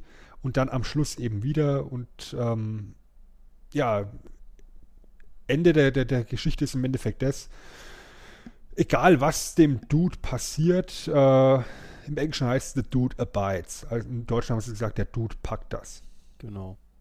Ja, und das ist dann im Endeffekt die, die, die ja, Moral von der Geschichte, die du damit rausnimmst. Ja. Im Endeffekt hat der Dude alles erreicht, was er zu Beginn haben wollte, mit Ausnahme von Teppich. Er wollte eigentlich immer nur sein, sein altes Leben zurück und das hat er halt am Schluss wieder. Und damit ist er zufrieden. Dieses Genau. bescheidene Bowler-Leben, ab und zu mal einen durchziehen, bisschen Credence hören, alles gut. Ich habe noch drei Trivia-Sachen. Ähm, das eine ist, äh, es gab wohl eine, eine, eine, eine frühe Drehbuchfassung, ähm, in der erklärt wurde, womit der Dude sein Geld verdient, weil äh, im Prinzip, äh, man merkt schon, dass er jetzt nicht mega reich ist, aber er hat ja eigentlich für alles Kohle, was er braucht, obwohl er nie arbeitet. Und in der Fassung wer hätte er wohl den, den Rubik's Cube äh, erfunden. Also halt hier diesen lustigen äh, Cube. Ähm, das ist wohl in echt, ich habe das nicht ähm, nachverfolgt, ein Ungar oder so, dann hätte quasi der Dude ein Ungar sein müssen. Äh, und das wollte dann aber einer der Coen-Brüder nicht, ähm, ähm, weil es wohl nicht so gepasst hätte zu der ganzen Stimmung irgendwie, hätte er gemeint, beziehungsweise ähm, ja, passt es halt so besser, dass so ein Altipi ist, der auch da aufgewachsen ist und so weiter. Deswegen haben sie es dann einfach rausgestrichen und so ist es eigentlich am Ende dann auch besser, dass man gar nicht weiß, woher sein, seine Einnahmenquelle ist. Braucht man auch nicht. Genau, braucht man auch nicht. weil, weil, weil es im Endeffekt auch gar keine Rolle spielt. Und wenn wir ganz ehrlich sind, das Motiv des Films ganz am Anfang ist ja der Teppich, ja, der ihm gestohlen wird. Und wie er den Teppich hinterher rast.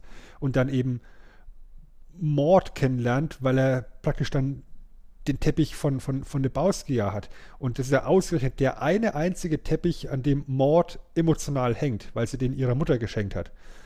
Aber dieser Teppich, der spielt überhaupt keine Rolle in der Auflösung des Films. Das ist so, so ein ganz klassisches MacGuffin. ja, genau. Ja, also im Endeffekt, es, es beginnt mit der Teppichgeschichte, es wird dann so eine, so eine Verwechslungsgeschichte, Privatdetektivgeschichte. Der, bei der Szene bei, bei Jackie Treehorn denkst du dir, okay, jetzt wird er gerade mit Drogen irgendwie äh, versetzt, der Typ. Jetzt könnte der Film kippen in irgendeine düstere Richtung, tut aber nicht.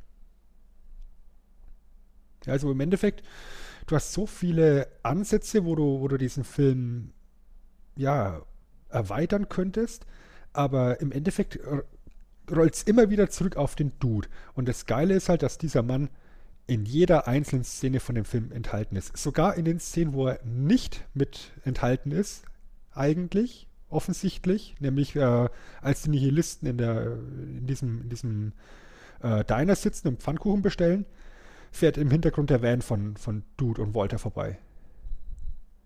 Also selbst da ist der Dude in der Szene mit enthalten. So indirekt. Ich finde, man merkt auch, dass die äh, beim Screenplay schreiben schon Jeff Bridges und John Goodman, Steve Buscemi und Sam Elliott schon im Kopf haben. Also die haben dann quasi die Rollen dementsprechend auch angepasst auf die Leute, ähm, die sie dafür auch im Kopf hatten. Und die passen auch für die ganzen Sachen wie die Faust aufs Auge. Ne? Und ich meine, das Ganze ist ja auch angelegt an reale Charaktere. Also der Dude ist angelegt an ähm, den ITP Jeffrey Dowd, das ist ein Filmproduzent aus Hollywood, der eben tatsächlich bei diesen Seattle Seven mit am Start war, wo der Dude dann eben nach dem Koitus, ich, ja, ich, ich bleibe bei dem Wort heute, ähm, mit Mord äh, erzählt. Der hat halt, also dieser Jeffrey Dowd, den, den gab es wirklich und das war halt dessen Historie und deswegen ist der die Referenz hier für den Filmcharakter Jeffrey Lebowski, den Dude. Oder Walter, wenn du den optisch anguckst, der schaut halt aus wie John Milius. Ist auch ein Hollywood-Produzent. Ja, Freund von Ja, ihm, und- glaube ich. Genau. Und ein bisschen Peter Exline ist mit reingemischt, von dem nämlich die Geschichte kommt mit dem, mit dem Schulaufsatz und dem geklauten Auto. Also das sind tatsächlich alles so, so wie, wie sagt man so schön, based on a real story. Ja. Und was ich, was ich halt gerade bei diesen beiden Charakteren Walter und Dude so wunderbar finde in der Zusammen, im Zusammenspiel, die hängen ja beide in den 60er Jahren fest. Der Dude als Althippie, als Pazifist und Walter als Vietnam-Veteran komplett auf elf gedreht und immer aggressiv und immer am Ausflippen. Ja, beide in der gleichen Phase der Historie hängen geblieben, aber auf komplett anderen Seiten des Spektrums. Und dass die beiden dann eben Best Friends sind, finde ich, finde ich halt mega. Auf jeden Fall. Es ist, es ist, passt halt auch zu dem ganzen Film wunderbar und auch zu den äh, Coen Brothers, wie sie Sachen halt schreiben. Ne? Im Endeffekt ist es ja auch so, dass der Film, wenn wir es jetzt ganz genau betrachten, ja, es gibt ja gar nicht so die große Geschichte des Films. Ja, es ist ja nichts, was von Anfang bis Ende durchgezogen wird, weil, wie gesagt, es beginnt mit Teppich, Entführung, ähm, Kriminalfall und so weiter bis, bis zum Schluss. Ja, falsche Identitäten. Aber im Endeffekt braucht der Film auch gar keine Story, weil es im Endeffekt nur darum geht, ähm, der Dude wird mit irgendwelchen skurrilen Situationen konfrontiert und wir schauen, wie er damit umgeht. Und er ist halt irgendwie so von der, von, von der ganzen Charakterisierung her, ja, der, der, der, der bunte Vogel, der da überhaupt nicht reinpasst, ja, wie er, wie er immer da lümmelt, ja, allein wie er da lümmelt, ja, die sitzen in der Limousine von Jeffrey Lebowski, Lebowski im Anzug, Brand im Anzug, der Dude in seinem in seinem Morgenmantel, hängt da breitbeinig da, hat einen White Russian in der Hand, drückt der Kamera quasi die Eier ins Gesicht. der, der, der, passt da halt überhaupt nicht rein. Oder, oder wenn die Cops kommen oder wenn er bei dem, bei dem, bei dem Polizisten im, im, im Sheriffbüro sitzt. Er sitzt halt immer so da wie so ein, wie so ein hingerotzter Dreckslümmel. Ja, so Kannst du das Geräusch noch einmal machen, bitte? Sehr schön. Mega. Weißt du, de- dem ist das alles wurscht. Er ist, er ist da einfach da, er ist passiv, er hat überhaupt keinen Bock jetzt so auf Stress. Er will einfach nur, ja, nach Möglichkeit sein Teppich wieder, der das Wohnzimmer erst richtig gemütlich gemacht hat, und sein altes Leben wieder und einfach nur entspannen. Und wie der Dude entspannt, das ist halt auch so ein Highlight. Ich meine, wir haben ja die, die Badewannenszene vorhin erwähnt. Ähm, dann hat er diese eine, nennen wir es Yoga? Ja, nenn's Szene, mal, wo- so, nenn's mal so. wo, wo er auf dem Teppich am rum tanzen ist, Mhm. möchte man es so nennen. Ja. Oder wie er, wie er auf dem Teppich liegt und mit dem Walkman versucht zu entspannen, indem er die Bowling-Geräusche, also die Geräusche von der Bowling-Meisterschaft von, keine Ahnung, 1987 oder sowas hört. ja, auf der B-Seite ist Bob Dylan drauf. Ja. Genau. Also, Ja, äh, das, ist, das, ist halt, das ist halt so, ein- so ein mega skurriler Charakter, wie, halt, wie halt von den Coen Brothers geschrieben werden kann. Vollkommen richtig. Ähm, und halt nicht auch, der- also auch nicht der einzige in dem Film. ähm, Nee, genau. definitiv nicht. Was ich noch ganz witzig finde, ist äh, noch eine Trivia ähm, über Buscemi. Ähm, und zwar ist es so, dass das quasi der dritte Film ist, äh, in dem er halt vorkommt von den Coen-Brüdern. Im ersten, in Miller's Crossing, ähm, stirbt er auch. Da sieht man aber noch die ganze Leiche. Also das heißt einfach ein Dead Body, der da rumliegt irgendwann. In Fargo, das ist der zweite Film, ähm, findet man nur noch ein Bein von Steve Buscemi. Und jetzt hier im dritten Film bei Big Lebowski ist er nur noch, eine, nur noch ein Aschehäufchen. Also das heißt, er wird von Film zu Film weniger und das haben die wohl beim Schreiben, fanden die das schon lustig und deswegen musste er wohl auch sterben. so geht das Gerücht drum, dass er deswegen den Herzinfarkt bekommen hat, weil die es so lustig fanden. Ihm immer weniger machen zu, äh, also dass er immer weniger wird. Und ich finde es halt auch ganz interessant, dass er eben während des Films beim Bowlen halt dauernd Strikes wirft und dann am Schluss, eben kurz bevor er stirbt, wird es eben kein Strike. Und wenn du dann ganz genau hinguckst, äh, auf seinem, auf seinem Bowling-Shirt steht Johnson. Ja. Ja, und ähm, dieses, ich schneide den Johannes ab, das wird halt im Englischen immer ausgedrückt, I'm gonna cut off your Johnson. Ja. ja, also das, das, ist, das ist sehr, sehr smart und sehr meta da schon. Ähm, Im Endeffekt ist ja dieses I'm gonna cut off your Johnson Foreshadowing für den, für den Tod von Donny letztendlich. Das ist schon krass. Das ist krass, ja. Und was man so als kleinen Fun-Fact auch noch erwähnen muss, ich meine, dafür, dass die Jungs ständig bowlen gehen, hast du den Dude irgendwann mal einen Wurf machen sehen? Nö. Das sieht man nicht. Ähm, ja. Jeff Bridges musste sogar aber vorher noch Training nehmen. Also die, die haben ihm Training bezahlt im Vorfeld vom Film. Ähm, es wurden wohl auch Szenen gedreht, aber die sind alle rausgeschnitten worden, ja.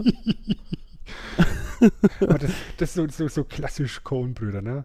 Finde ich aber auch mega, weißt du, dass du, dass du sagst, äh, komm, wir gehen bowlen und dann sitzt der Dude einfach immer nur rum und labert und labert und labert, aber du siehst ihn wirklich nie spielen. Du merkst, es ist ein wichtiges Element für ihn ja. in seinem Leben, das Bowling, aber du siehst ihn nie spielen. Das ist einfach so ein tolles Detail. Ich habe auch leider nicht rausfinden können, ob die Cohen-Brüder tatsächlich äh, Bowling lieben, weil für mich auch die ganze Inszenierung ist auch ein bisschen ein kleiner Liebesbeweis an, ans Bowling, finde ich. Es ist so geil inszeniert, wenn die quasi da die, die, die, die Bowlingkugeln nach vorne werfen und auch der ganze Anfang schon, wenn die Pins umfallen und alles. Das ist schon auch so eine kleine Liebeserklärung ähm, ans Bowling. Äh, mit so vielen kleinen Szenen, auch wie der Typ die, die, die, die Bahn bo ähm, ähm, bonert, das ist einfach wundergut, wundergut, das ist wundergut gemacht, ab jetzt ist es ein Wort und ähm, ist einfach eine kleine Liebeserklärung, finde ich. Würde mich nicht wundern, wenn die gerne bowlen. Ich finde es halt auch als, als, als, äh, ja, als roten Faden sehr schön, weißt du, weil im Endeffekt, das ist, das ist die Zuflucht vom Dude und von, von Walter. Egal wie schief es im Leben geht, Bowling geht immer. Bowling geht immer. Ähm, du hattest es vorhin schon angeteased. Ähm, die Sprache in dem Film. Ach so, die müssen, ja. wir noch, die müssen wir noch erwähnen, weil gerade im Englischen ist dieser Film halt doch sehr, wie sagt man es schön, profan. ja, also ich habe wechselnde Angaben gefunden, wie viele Fucks in dem Film vorkommen. Ich habe es jetzt nicht persönlich nochmal nachgezählt. Ähm, das niedrigste, was ich gefunden habe, war irgendwie 260. Ähm, das höchste, was ich jetzt gefunden habe, und das finde ich jetzt einfach, ist so eine schöne Zahl, deswegen habe ich die jetzt genommen, 292 Fax. Was äh, bei einer Laufzeit von ungefähr zwei Stunden äh, eine ordentliche Anzahl ist. Auf jeden Fall. Ja, und ähm, das Skurrile ist, für die TV-Version in den, in den Staaten äh, mussten halt teilweise dann Texte ähm, geändert werden, weil einfach zu viele Fax vorkommen.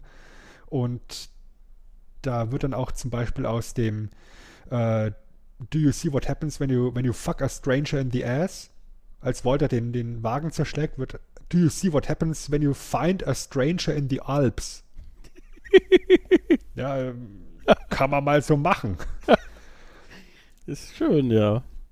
Kann man was, mal was so nicht machen. ganz so, ja, was nicht ganz so profan ist, aber dafür fast genauso häufig vorkommt, sind die Wörter man und dude, weil ja so gefühlt jeder Satz damit endet oder beginnt. Und wir hören 147 mal man, wir hören 161 mal dude. Ja, Rob Van Dam gefällt das. Das ist halt, äh, und, und das Krasse, das habe ich aber vorher schon erwähnt, ist halt, dass das. Dudehuber. genau, der Dudehuber. ähm, das Krasse ist, das ist, steht halt auch alles so im Skript anscheinend. Und das ist schon auch mh, wirklich gut. Also, dass du dir das so vorstellen kannst, wie das dann auch alles wirkt. Ähm, weil wenn du das schwarz auf weiß liest, ist es unter Umständen ein bisschen seltsam. Ja, aber ich meine, wenn du dann schon die Schauspieler im Kopf hast, mhm. dann kannst du im Endeffekt auch die Rolle dafür schreiben. Und ich meine, wenn die, wenn, wenn die Rolle des Dudes für Jeff Bridges geschrieben worden ist, ja, und du dann hörst, dass der im Endeffekt sich gar nicht auf den, auf den Dreh vorbereiten musste, sondern im Endeffekt nur noch gefragt hat, was glaubt ihr, hat der Dude in, vor dieser Szene einen durchgezogen? Hat er? Da reibe ich mir mal kurz die Augen, dass sie rot sind. Ja. Ja, dann, dann weißt du genau, der Mann hat die Rolle verstanden. Der Mann hat die Rolle verstanden, ja. Und ich glaube, niemand hätte so gut spielen können. Nee, niemand hätte so gut spielen können, auf jeden Fall. Und es ist wohl auch bis heute der Lieblingsfilm von John Goodman, in dem er selbst mitgespielt hat. Das ist doch auch schön. Ja, John Turturro hat, hat damals eben überhaupt nichts anfangen können mit, dem, mit dieser Rolle des, des Jesus und hat sich dann erst im Nachgang damit angefreundet. Aber auch das passt eben ins, ins Schema, weil eben 98, als der Film rauskam, das Ding ein Riesenflop war und die Kritiker das Ding zerrissen haben und gesagt haben, so ein Blödsinn. Ähm, der ganze Film hat 15 Millionen Dollar gekostet, hat in den USA ziemlich genau auch das wieder eingespielt, weltweit dann 46 Millionen, also echt nicht viel, nicht gut. Und ist dann erst im Nachgang mit dem DVD- und VHS-Verkauf und Verleih zu diesem Kult-Hit aufgestiegen und ist tatsächlich so, dass etliche Kritiker im Nachgang dann ihre negative Kritik widerrufen haben und äh, umgeschwenkt sind. Ja. Aber vorher hat es ihm geheißen, ja, also Fargo war ja geil, aber das hier, naja, nicht so. Aber ich glaube, das Problem ist, dass die Kritiker zu dem Zeitpunkt halt den Film halt einmal gesehen haben und das ist halt wirklich ein Film, der zündet vielleicht nicht unbedingt beim ersten Mal sofort durch. Das ist wirklich so einer von diesen Filmen, die du, die du öfters gucken musst. Und auch öfters gucken kannst. Auf jeden Fall. Ähm, und ist auch aber dann in der Hinsicht wieder typisch für sie, finde ich. Ähm, man findet da immer so eine Kleinigkeit und das ist auch äh, das, über das wir oft sprechen, diese Liebe zum Detail. Die findet man hier halt auch an jeder Ecke und das macht halt das Ganze besonders und man hat dadurch eben auch beim Zusehen extrem viel Spaß. Ja, und im Endeffekt ist es da dann irgendwo zu so einem Geheimtipp geworden und mittlerweile, wie sagt man so schön, ein Kultfilm. Ja? Und wie kultig dieser Film halt ist, ist, dass du im Internet Millionen gefühlt von Interpretationen findest, was der Film dir vermitteln möchte. Ist das eine Gesellschaftskritik? Ist das in Wirklichkeit eine Neuverfilmung von Alice im Wunderland? Ja, habe ich, hab ich gestern noch gesehen. Ist der Big Lebowski die Neuverfilmung von Alice im Wunderland? Da dachte ich mir, krass. Eindeutig ja. Das ist deine Meinung, Dude, habe ich mir gedacht. Das ist deine Meinung, Dude. Ja, und, und, wie kultig ist der Film? Es gibt sogar eine eigene Religion mittlerweile, der, der, der Dudism. Ja, der Dudismus ist 2005 gegründet worden. Gute Viertelmillion Anhänger weltweit, äh, die praktizieren dürfen und missionieren dürfen und so. Gibt äh, regelmäßige Dude-Conventions, Lebowski-Conventions.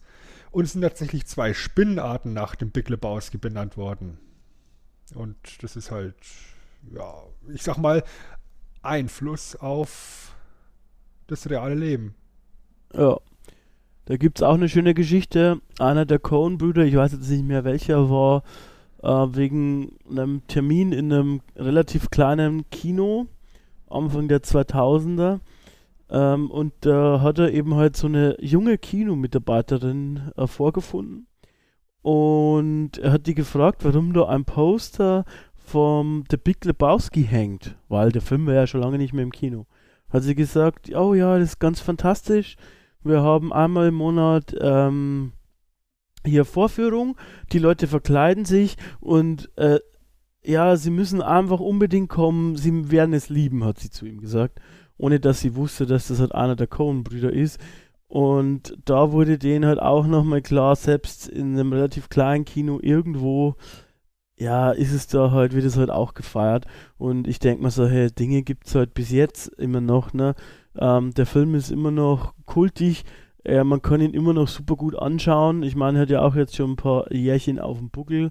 Das macht jetzt in dem Fall aber gar nichts. Und äh, ja, ist einfach ein guter Film. Punkt, Ende. Definitiv. Du wolltest auf die Musik zu sprechen kommen, Chris. Ja, genau, weil äh, die trägt natürlich auch zu der ganzen Stimmung bei. Musik ist ja immer wichtig. Und äh, generell wird eben halt die Musik auch zur Charakterisierung äh, verwendet, kann man sagen. Ne? Also beim Dude ist es dann doch schon so, dass man oft CCR hört, zum Beispiel. Mhm. Ähm, die prominenteste Szene ist die von, von, von Jesus eben mit Hotel California. Oder Sam Elliott in, in dieser Cowboy-Rolle, wo dann eben Tumbling Tumbleweeds äh, am Anfang gespielt wird. Das ist schon, ja, das ist halt so, so, so Cowboy-Musik halt. Ne? Also es wird halt irgendwie den, den Charakteren was auf, auf, auf den Leib geschrieben. Oder die, diese Nihilisten, wenn es irgendwie so, so Techno-Pop wie, wie, wie, wie Kraftwerk-Musik halt damals, ne? Ähm, aus, dem, aus diesem kleinen Kofferradio da laufen haben. Ich meine, sie heißen ja auch Autobahn. Ja, da gibt es ja die schöne Szene, genau. Ähm, da zeigt Maud ja die, die Schallplatte her von den Nihilisten sozusagen. Äh, Autobahn. Da steht wunderschön Autobahn drauf und die Tracks haben auch alle wunderschöne Namen. Es ist eindeutig Kraftwerk. Ähm, und Uh, das hast jetzt du recherchiert, aber das habe ich auch gelesen, Dead, uh, dass ihm der Track, also Dead Flowers, wurde eben heute auch dann kostenlos überlassen, nachdem der Bandmanager der, der gesehen hat, dass, oder die Eagle-Szene eben gesehen hat. Ähm, ja. Das ist auch sehr lustig. Ja, also da ging es darum, dass, dass uh, für Dead Flowers eigentlich 150.000 Dollar verlangt worden werd, oder verlangt werden sollten. Und dann hat der frühere Rolling Stones Manager eben die Rechte davon gehabt und hat dann die Szene gesehen, wie ähm, der Dude eben sagt, hier die Eagles, die packe ich gar nicht. I hate the fucking Eagles, man. Und in dem Moment hat dann eben der Bandmanager beschlossen, wisst ihr was? Ich auch und deswegen bekommt ihr das Lied umsonst. Und kleiner Fun Fact, Jeff Bridges hat im Nachgang so ein kleines bisschen Beef mit den Eagles tatsächlich gehabt. Ja. Wegen der Geschichte. Das war nicht aber, so aber allein diese Aussage ist dann halt auch für mich so, so, so, so ein Simple, weißt du, dass dann eben Hotel California eben nicht von den Eagles nimmst, sondern die Coverversion von den Gypsy Kings. Das ist, das ist grandios. So ein ganz kleines Meta-Ding schon wieder, aber passt halt so wunderbar in diesen Film mit rein. Soweit ich weiß, ähm, haben Metallica ähm, auch quasi den Film äh, öfters erwähnt auf ihren Live-Auftritten und darüber gesprochen zwischen den Songs, weil ja äh, in der Bettszene äh, mit Maud am Ende vom Film erklärt ja der Dude, was er alles so gemacht hat. Und ähm, da sagt er auch, er wäre in der Musikbranche gewesen. Dann ist Maud erst interessiert und sagt so, ja, echt, was hast du gemacht? Und dann er so, ja, ich war Roadie auf einer Metallica-Tour. Ähm, Und die fanden das eigentlich, die fanden das, soweit ich weiß, ganz witzig und haben das dann halt irgendwie öfters erwähnt zwischen den Songs. Absolut. ja, ähm, zwei kleine Fun Facts habe ich noch, ähm, die wir noch einbringen sollten. Ganz kleine Rolle in dem Film hat Flea von den Red Hot Chili Peppers, ist einer von den Nihilisten. Geil. Also der Bassist von den, von, den, von den Peppers, der hat ja so ein paar Cameo-Auftritte in, in verschiedenen Filmen. Ich glaube, das müsste hier fast sein bekanntestes sein. Und wenn man jetzt ein großer Filmgucker und vielleicht auch Musikfreund ist, dann könnte man vielleicht das Haus vom großen Lebowski schon mal gesehen haben. Das wurde nämlich unter anderem auch verwendet bei den Muppets, in Rush Hour und für Musikfreunde in Meatloafs Video für I Do Anything for Love, Anfang der 90er. And I would do. Nee, weiter singe ich jetzt nicht.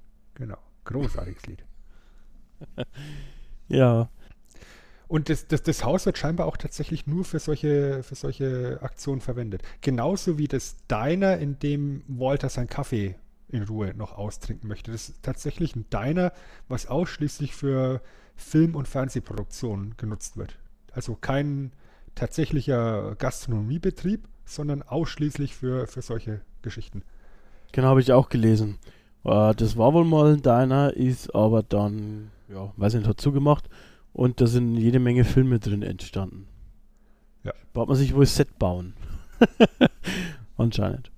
Warum auch nicht? Genau, warum auch nicht? Ja, genau. Jetzt wollte ich gerade sagen, jetzt haben wir äh, so lange über, über Kult und so gesprochen, aber ich meine, es gibt ja auch Auszeichnungen, die der Film dann effektiv bekommen hat. Es ist eine Schande, dass, dass äh, Jeff Bridges nicht den Oscar bekommen hat für den, für den Dude. Hey, Dude. Den hätte er sich wirklich verdient gehabt. Aber letztendlich ist es ihm wahrscheinlich auch egal, weil The Dude abides. aber es gibt da so, so dieses tolle Magazin Entertainment Weekly. Und es hat mehrere Abstimmungen und Wahlen gehabt. Da ist der Film zum Beispiel bei den Funniest Movie of the Past 25 Years auf Platz 8 gekommen.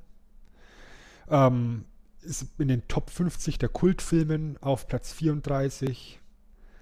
Und bei den 100 Greatest Characters of the Last 20 Years ist der Dude immerhin auf dem respektablen Platz 14.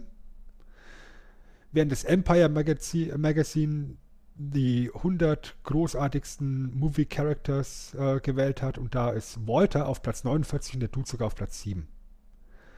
Und dafür, dass der Film eben 1998 als riesengroßer Flop gewertet worden ist, ist es umso beachtlicher, dass er 2014 von der National Film Registry ähm, aufgenommen worden ist, ähm, in deren Bücherei, in deren äh, ja, Library, sagt man im Neudeutschen, ähm, für kulturell, historisch oder ästhetisch wertvolle Filme zur Aufbewahrung, damit auch zukünftige kleine Lebowskis was davon haben können. Und ähm, Jeff Bridges hat ja dann auch später noch seinen Oscar bekommen ähm, als bester Hauptdarsteller für Crazy Heart. Von äh, daher hat er auch an dieser Stelle quasi ähm, sein Preis äh, verdient äh, bekommen. Er ist ja auch ein toller Schauspieler, auch äh, fernab von dem Film kann man sich immer geben. Ich meine, er ist schon wieder Ironmonger. Eben. Eben. Ja. Ja. Aber ich habe ich hab irgendwie, wenn ich an Jeff Bridges denke, immer dann eben dieses, diese, diesen, diesen langhaarigen Typen mit dem Bart im, vor, vor Augen. Also, da hat sich echt diese, diese Performance des Jeff Bridges als Dude ins Gedächtnis gebrannt. Es ist halt eine grandiose Rolle, die er da spielt, ein grandioser Charakter, der da geschrieben worden ist, genauso wie alle anderen Charaktere auch wirklich hervorragend sind. Auf jeden Fall. Und ähm, kommt wahrscheinlich auch ein bisschen darauf an, wann man den Film zum ersten Mal gesehen hat, ähm, heutzutage und so, aber dass man Jeff Bridges mit diesem Film in Verbindung bringt und auch immer mit der Rolle assoziiert, ist einfach ähm, doch, glaube ich, auch ähm, logisch und völlig okay und auch äh, im Prinzip äh, ihm, glaube ich, auch gar nicht so unrecht. Muss ich jetzt mal sagen. Ich glaube, ich habe ihn als erstes in Erinnerung bei K-Pax, das ist ein kleinerer Film. Ähm, ich weiß nicht genau warum, aber irgendwie verbinde ich ihn immer da in der Rolle, die er dauert. Aber das ist jetzt an der Stelle, glaube ich, nicht so wichtig. Ähm, wichtiger ist vielmehr die Frage, Sven, haben wir noch irgendwas zum Thema The Big Lebowski? Ich meine, wir könnten vermutlich noch zwei Stunden sprechen, ganz ehrlich. Es gibt noch so viel, das man besprechen könnte, angefangen bei den Coen Brothers bis hin zu äh, popkulturelle Anspielungen, äh, bis hin zu äh, noch einer tiefer gehenden Analyse, aber ich denke, für unsere Verhältnisse haben wir quasi dargelegt, was wir so schön an dem Film finden, was wir gut finden und ich denke, wir könnten an der Stelle eigentlich auch den Deckel drauf machen, um euch aus dem WTR mal zu zitieren.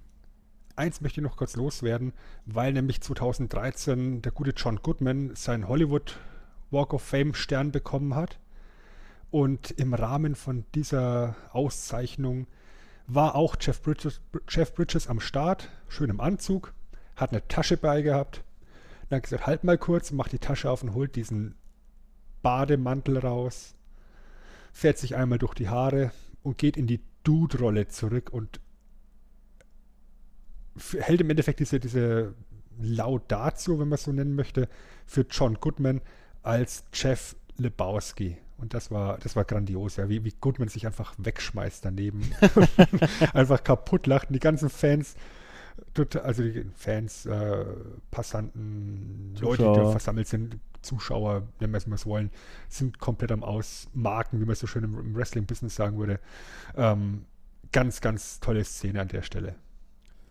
Ja, äh, das Video hast du mir auch äh, geschickt und ähm, es ist erwähnenswert. Also das gerne mal angucken, das ist wirklich toll. Ja, kann er gerne auf YouTube finden. Genau. Ja, so. ansonsten haben wir nichts mehr. Können wir einen Deckel drauf machen tatsächlich. Können wir einen Deckel drauf machen. Dann haben wir quasi noch die übliche Verabschiedungsrunde. Als erstes möchte ich äh, euch darauf hinweisen, äh, wenn ihr es nicht schon wisst, äh, dass auch unser Kollege Matze, was heißt Kollege, unser Granddaddy, unser Vater, unser Chef, unser Boss, ähm, sehr viele und schöne Comic-Reviews macht. Ähm, und da gerne auch reinhören. Ähm, er wird äh, auch am Samstag und nächste Woche noch den Oktober für äh, euch zusammenfassen und äh, dementsprechend gibt es da immer wieder viel zu hören. Einfach gerne reinhören, am besten uns abonnieren und äh, über die Social Media Kanäle folgen, dann verpasst ihr nichts. Er macht auch immer schöne Let's Plays. Ähm, ich schaue ihm auch gerne immer wieder zu. Leider schaffe ich es meistens nicht live auf Twitch. Ähm, weil der junge Mann manchmal zu Zeiten streamt, an dem der alte Christian nicht kann. Aber ähm, ansonsten kann man das sich äh, wirklich geben. Ähm, klare Empfehlung von mir. Ähm, auch was ich empfehlen möchte, wir haben ja hier auch eine große Überschneidung, von daher die Leute werden das schon kennen und schon wissen. Aber ähm, ich habe die Erfahrung gemacht, dass erstaunlich viele Nerds, also die unsere Zielgruppe in Anführungsstrichen auch Wrestling-Fans sind. Da gibt es wohl so eine natürliche Schnittmenge und der gute Sven zum Beispiel an meiner Seite und auch der gute Boss, äh, der Herr Matze Schwarz, ist im Wrestling Talk Radio aktiv oder sind beide dort aktiv. Und wenn man auf Wrestling steht und auf deutschsprachigen äh, und einen deutschsprachigen Wrestling-Podcast sucht, dann wärmstens Empfehlung meinerseits äh, meiner Meinung nach der beste deutschsprachige Wrestling-Podcast. Ich möchte jetzt die anderen, äh, die mir dabei einfallen, nicht nennen. Die sind meiner Meinung nach, meiner bescheidenen Meinung nach, ähm, nicht besser. Die sind vielleicht ein bisschen bekannter, äh, aber an sich gerne reinhören. Es, ihr bedient eine Palette, das ist Wahnsinn und auch der Output ist Wahnsinn. Also jeder Geschmack ist da vertreten. Gerne einfach reinhören. Ja, und jetzt bleibt uns eigentlich nur noch zu sagen, Sven, was das nächste Thema ist und was du in deinen verdammten Schrank reinpackst. Ja, ich hatte eigentlich äh, gerade noch zufügen wollen, wenn ich jetzt sowas wie, wie, wie äh, Bescheidenheit hätte, würde ich jetzt rot werden, aber das war alles absolut richtig, wie du es gesagt hast. äh, WTR for the win und so, ne? Ja. Ja, Thema für nächstes Mal. Wir haben ja eigentlich schon eine Idee gehabt für die nächste Ausgabe, Chris. Ja. Aber dann ist mir da was eingefallen, was, ähm, glaube ich, im Dezember wirklich gut passen könnte. Und du weißt noch nicht Bescheid, um was es geht, aber was ist denn im Dezember für ein großes Fest? Also ich glaube, da habe ich Geburtstag oder der Bowler im Film hier hat Geburtstag. Ja. Der aber Jesus. darüber hinaus ist auch noch, aber darüber hinaus ist auch noch Weihnachten. Ne? Wer, wer kommt denn zu an Weihnachten? Der Weihnachtsmann. Und was hat er so an, der Weihnachtsmann? We Weihnachtsmann-Klamotten. Ja, was sind so Weihnachtsmann-Klamotten? Ja, einen roten Mantel zum Beispiel, ne? Und so. Ja, und was noch? Äh, Stiefel, rote Hosen, lange Bärte. Ja. ja. Äh, Gehen wir weiter nach oben. Zipfelmütze. Ganz genau. Und weil der Weihnachtsmann eine schöne rote Zipfelmütze trägt, war meine Idee, wir sprechen im Dezember über die vielleicht berühmtesten Zipfelmützenträger der Geschichte, nämlich den Mann mit der grünen Zipfelmütze, den guten Link.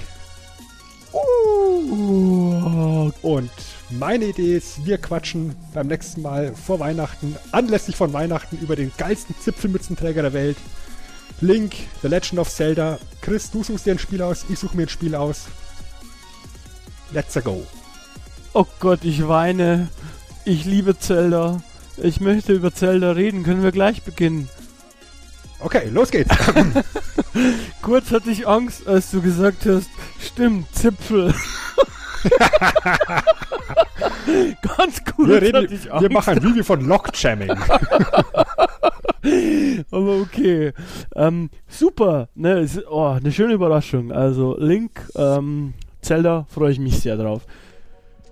Wunderbar. Jetzt müsste man nur noch wissen, ich weiß nicht, ob, oder vielleicht habe ich es gerade in meinem, in meinem äh, Zelda-Fieber überhört. Ähm, was packst du denn in den Schrank? Ja, wenn wir hier fertig sind, machen wir den Schrank auf. Staubwedel hängt wie immer drin. Es steht da schon ein abgetrennter Medusa-Kopf. Es hängt ein abgeranzter Poncho mit drin. Und, ja komm, was können wir für den Dude nicht, nicht anders einstellen als ein Glas White Russian? Schlampig gemischt. Oh yeah. Gut, dann würde ich sagen, war es das für dieses Mal. Vielen Dank fürs Live-Zuhören auch. Vielen Dank fürs aus der Boxe zuhören. Freut uns beides. Gerne Feedback da lassen. Ähm, entweder unter dem YouTube, äh, unter dem YouTube-Video zum Beispiel oder auch äh, bei uns auf der Webseite oder ähm, unter dem Facebook-Beitrag oder über Twitter. Das heißt, ihr habt sehr viele Möglichkeiten. Einfach wunderschön uns Feedback da lassen. Ich freue mich aufs nächste Mal und von daher, wir hören uns wieder. Versprochen. Bis Tschüss. dann.